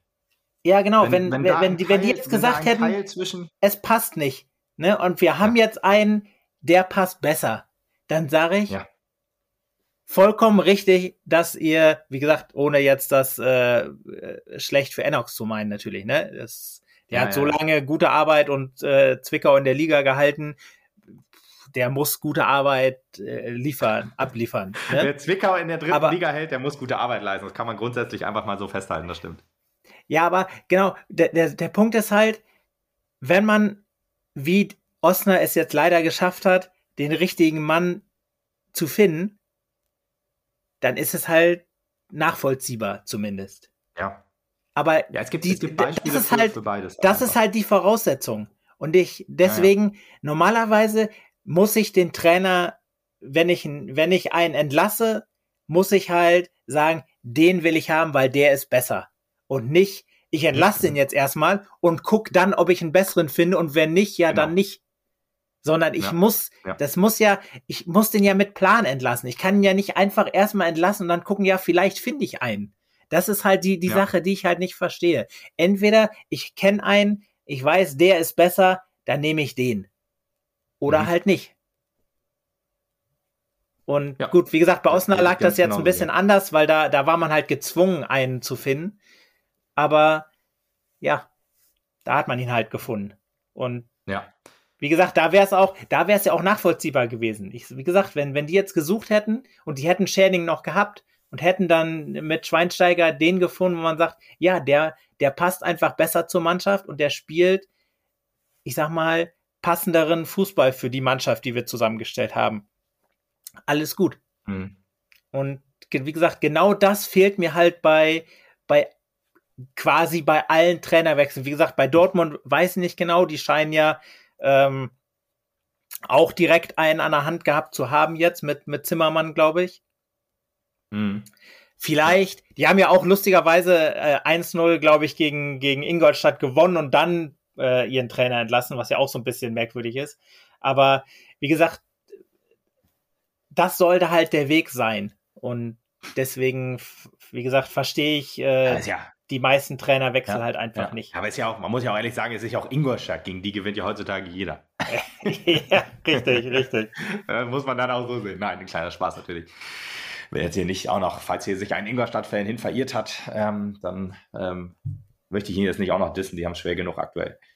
Ähm, von daher, ja, äh, die Saison zeigt einfach, auch wenn man jetzt nach Dresden guckt zum Beispiel, die haben ja auch an äh, Markus Anfang festgehalten, womit ich auch nicht gerechnet habe und es zahlt sich da auch einfach aus. Ähm, ja, alles, was du sagst, ist richtig. Hast du einen besseren Trainer, dann ist eine Trainerentlassung sinnvoll oder kann man Kann sinnvoll sein, zumindest. Kann sinnvoll sein, genau. Saarbrücken ist vielleicht auch so ein Ding, da hast du quasi den, den Manager, den, den, oder den, den Sportdirektor, der Manager werden sollte oder so ähnlich, oder äh, jetzt Manager geworden ist, ich weiß nicht mehr ganz genau, oder vielleicht am Anfang der Saison als Manager eingestellt wurde. Rüdiger Ziel halt, der äh, vorher, glaube ich, der da beim TSV Havelse war. und ähm, der jetzt als Trainer einspringt, auch wo immer dementiert wurde, dass er das länger macht. Und dann hat die Mannschaft einfach immer und immer wieder gewonnen, so einfach so, als ob das, äh, äh, als ob die für den Trainer gespielt hätten, so auf einmal. Das kann man sich ja irgendwie gar nicht vorstellen. Und dann hatte man gar keine andere Wahl, als, als ihn da sitzen zu lassen auf dem Trainerstuhl und sagen, ja gut, dann machen wir das diese Saison noch und gucken dann nächste Saison mal, wer das dann noch macht, weil er soll ja eigentlich wieder Manager werden ja, dann hast du halt Osnabrück, wie schon gesagt, wo es dann halt funktioniert hat und Pavel Dotschew, der halt nur, der halt Aue kann und wie kein anderer scheinbar, wo man da auch jetzt fragen kann, ob da äh, Trainerentlassung sinnvoll war oder nicht. Da streiten sich ja vielleicht auch manche drüber. Dann kann man doch an, auf Rot-Weiß Essen gucken, die dann halt einfach äh, nach einem schlechten Sorgstart einfach massiv Spieler auf den Trainer geworfen haben. Äh, die haben ja, glaube ich, noch drei oder vier Spieler nachverpflichtet, so was man dann äh, nochmal eben macht, wenn es dann halt nach elf Spielen scheiße läuft, dann hast du halt noch ähm, ja, ich glaube, da, dann haben sie halt Götze noch geholt, dann haben sie ähm, noch. Weil das ist ja so ein bisschen das, was wir jetzt auch, so was wir jetzt quasi auch gemacht haben in der Winterpause. Ja, ja, gut, klar, aber die hatten halt diese Möglichkeiten und die haben ja auch, ich sag mal, wenn du einen Felix Götze holen kannst, äh, der quasi von, von, von, von, also ausgeliehen, glaube ich, war er auch nur, oder vielleicht haben sie es auch fest verpflichtet, ne? ich bin nicht mehr ganz sicher.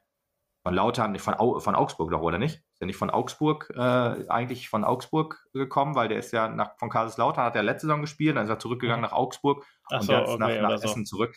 Kann aber auch okay. sein, dass, dass vielleicht Kaiserslautern ihn fest verpflichtet hat und äh, jetzt nach, nach äh, Essen ausgeliehen haben oder Essen hat ihn geholt, keine Ahnung, wie auch immer.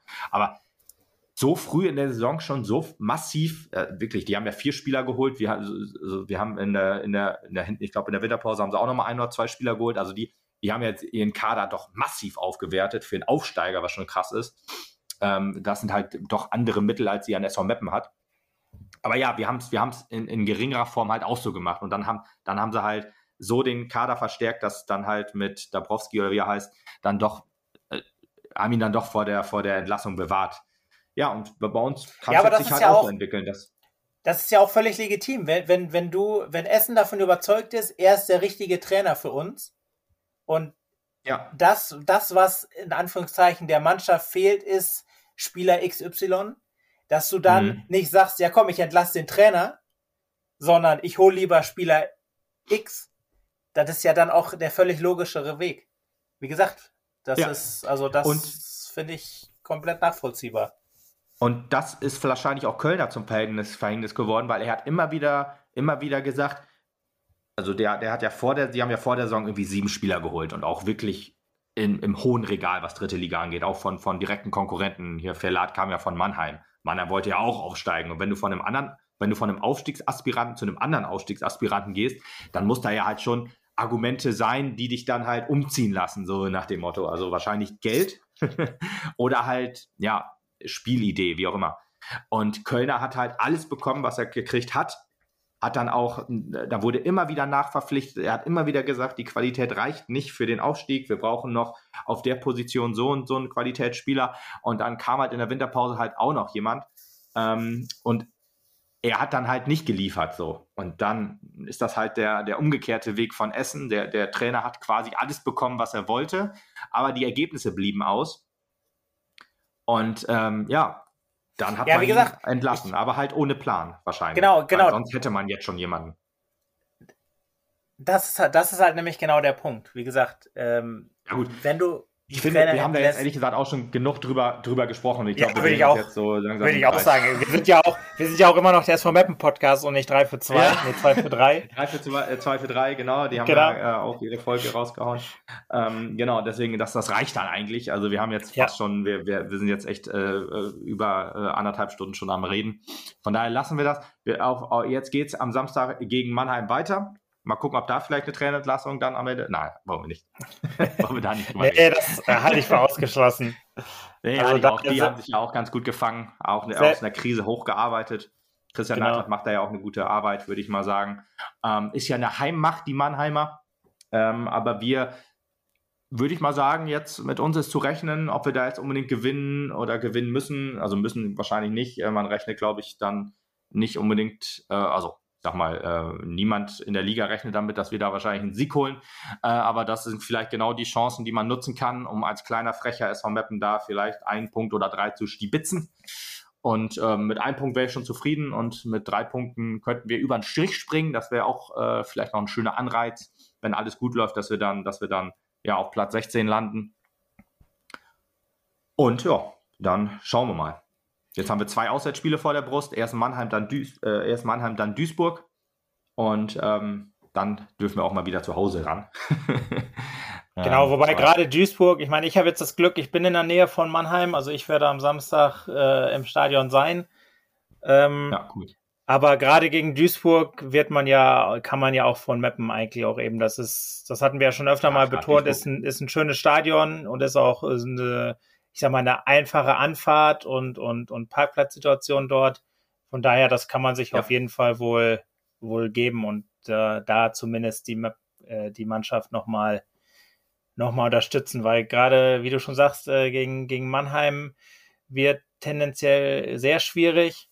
Aber Duisburg sollte eigentlich, auch wenn die ja ganz gut drauf sind und, und äh, Zwickau ganz schön abgeledert haben jetzt, oder was, Halle? Nee, Zwickau ist richtig. Zwickau. 4-0 äh, gegen Zwickau. Ja, Halle genau, hat gegen, äh, gegen Freiburg 2-3-1 verloren. Ja, okay. Er sollte auf jeden Fall Duisburg, äh, ich sag mal, auf Augenhöhe sein. Und da ist dann ja, auf jeden Fall was, was machbar, würde ich sagen. Ja, und jetzt haben wir Kleinsorge und Blacher im Team. Das heißt, ähm, da sind doch schöne Tore auf jeden Fall. ähm, ja, kann, man, ja. kann man sich vielleicht ähm, ja, darauf einstellen. ja. Gut, dann sage ich dir äh, danke für diesen sehr ausführlichen Podcast mit einem sehr ähm, ähm, äh, allgemeinen Drittliga-Segment noch eingebaut. ja, ich, ja, ich danke auch. Es hat wie immer sehr viel Spaß gemacht. Ja, wird eine etwas kürzere Nacht heute, aber gut, ist ja nicht so schlimm. Äh, ja. dann hören wir uns mal wieder, äh, oder hören wir uns wieder, was, wie gesagt, äh, wahrscheinlich gibt es dann äh, diese Woche oder Anfang nächster Woche dann noch eine Doppelfolge zu unseren SV Mappen Frauen. Und natürlich auch äh, Duisburg, mal gucken, in welcher Konstellation das dann, ähm, ach, Duisburg ist schon Mannheim, Mannheim, in welcher Konstellation das dann sein wird. Tobi ist halt echt sehr beschäftigt. Es ist nicht so, dass der jetzt keinen Bock hat, äh, über die Frauen zu sprechen oder halt auch keinen Bock hat, jetzt über die Männer zu sprechen. Der ist halt sehr privat, sehr eingebunden aktuell mit ähm, ja, sehr viel Arbeit. Deswegen ähm, hoffe ich, dass ihr ihn entschuldigt und äh, ihm ein, ein Like für diesen, für diesen Podcast da lasst. äh, ah ja, und stimmt, da fällt mal ein. Ähm, 5-Sterne-Bewertung auf Spotify, äh, also 4,9 sind wir gerade, 106 Bewertungen, das ist schon ziemlich überragend, muss ich echt sagen. Das ich nicht gedacht, dass, also ich, äh, gut, als wir den Podcast äh, angefangen haben, da gab es noch keine Sternebewertung bei Spotify, da gab Spotify noch gar nicht, nein, das nicht, aber, aber trotzdem, da konnte man noch nicht bewerten und 106 Bewertungen finde ich super geil, also wenn ihr das über Spotify hört, gerne noch eine 5-Sterne-Bewertung dalassen. Ähm, bei Apple Podcasts ist die letzte Bewertung schon über ein Jahr her. Ähm, da kann man dann vielleicht auch nochmal fünf Sterne da lassen und ähm, auch, äh, da kann man auch was zu schreiben. Bei Spotify kann man nichts schreiben, da kann man nur äh, äh, Wertungen dalassen, aber bei Spotify, äh, bei, bei Apple Podcasts kann man eine, eine Bewertung schreiben und wenn, wenn das eine Bewertung ist, dann lesen wir die dann hier auch vor, außer sie beleidigt irgendjemanden, dann äh, natürlich nicht, außer uns. Also das ist dann, nehme ich dann vielleicht als sachliche oder unsachliche Kritik hin. Aber ähm, wenn es dann zu derbe ist, äh, dann lassen wir es dann doch sein, logischerweise. Aber 5-Sterne-Bewertung gerne da lassen. Ähm, und ja, dann würde ich sagen, war es das für heute. Alles klar. Bis dann. Ciao.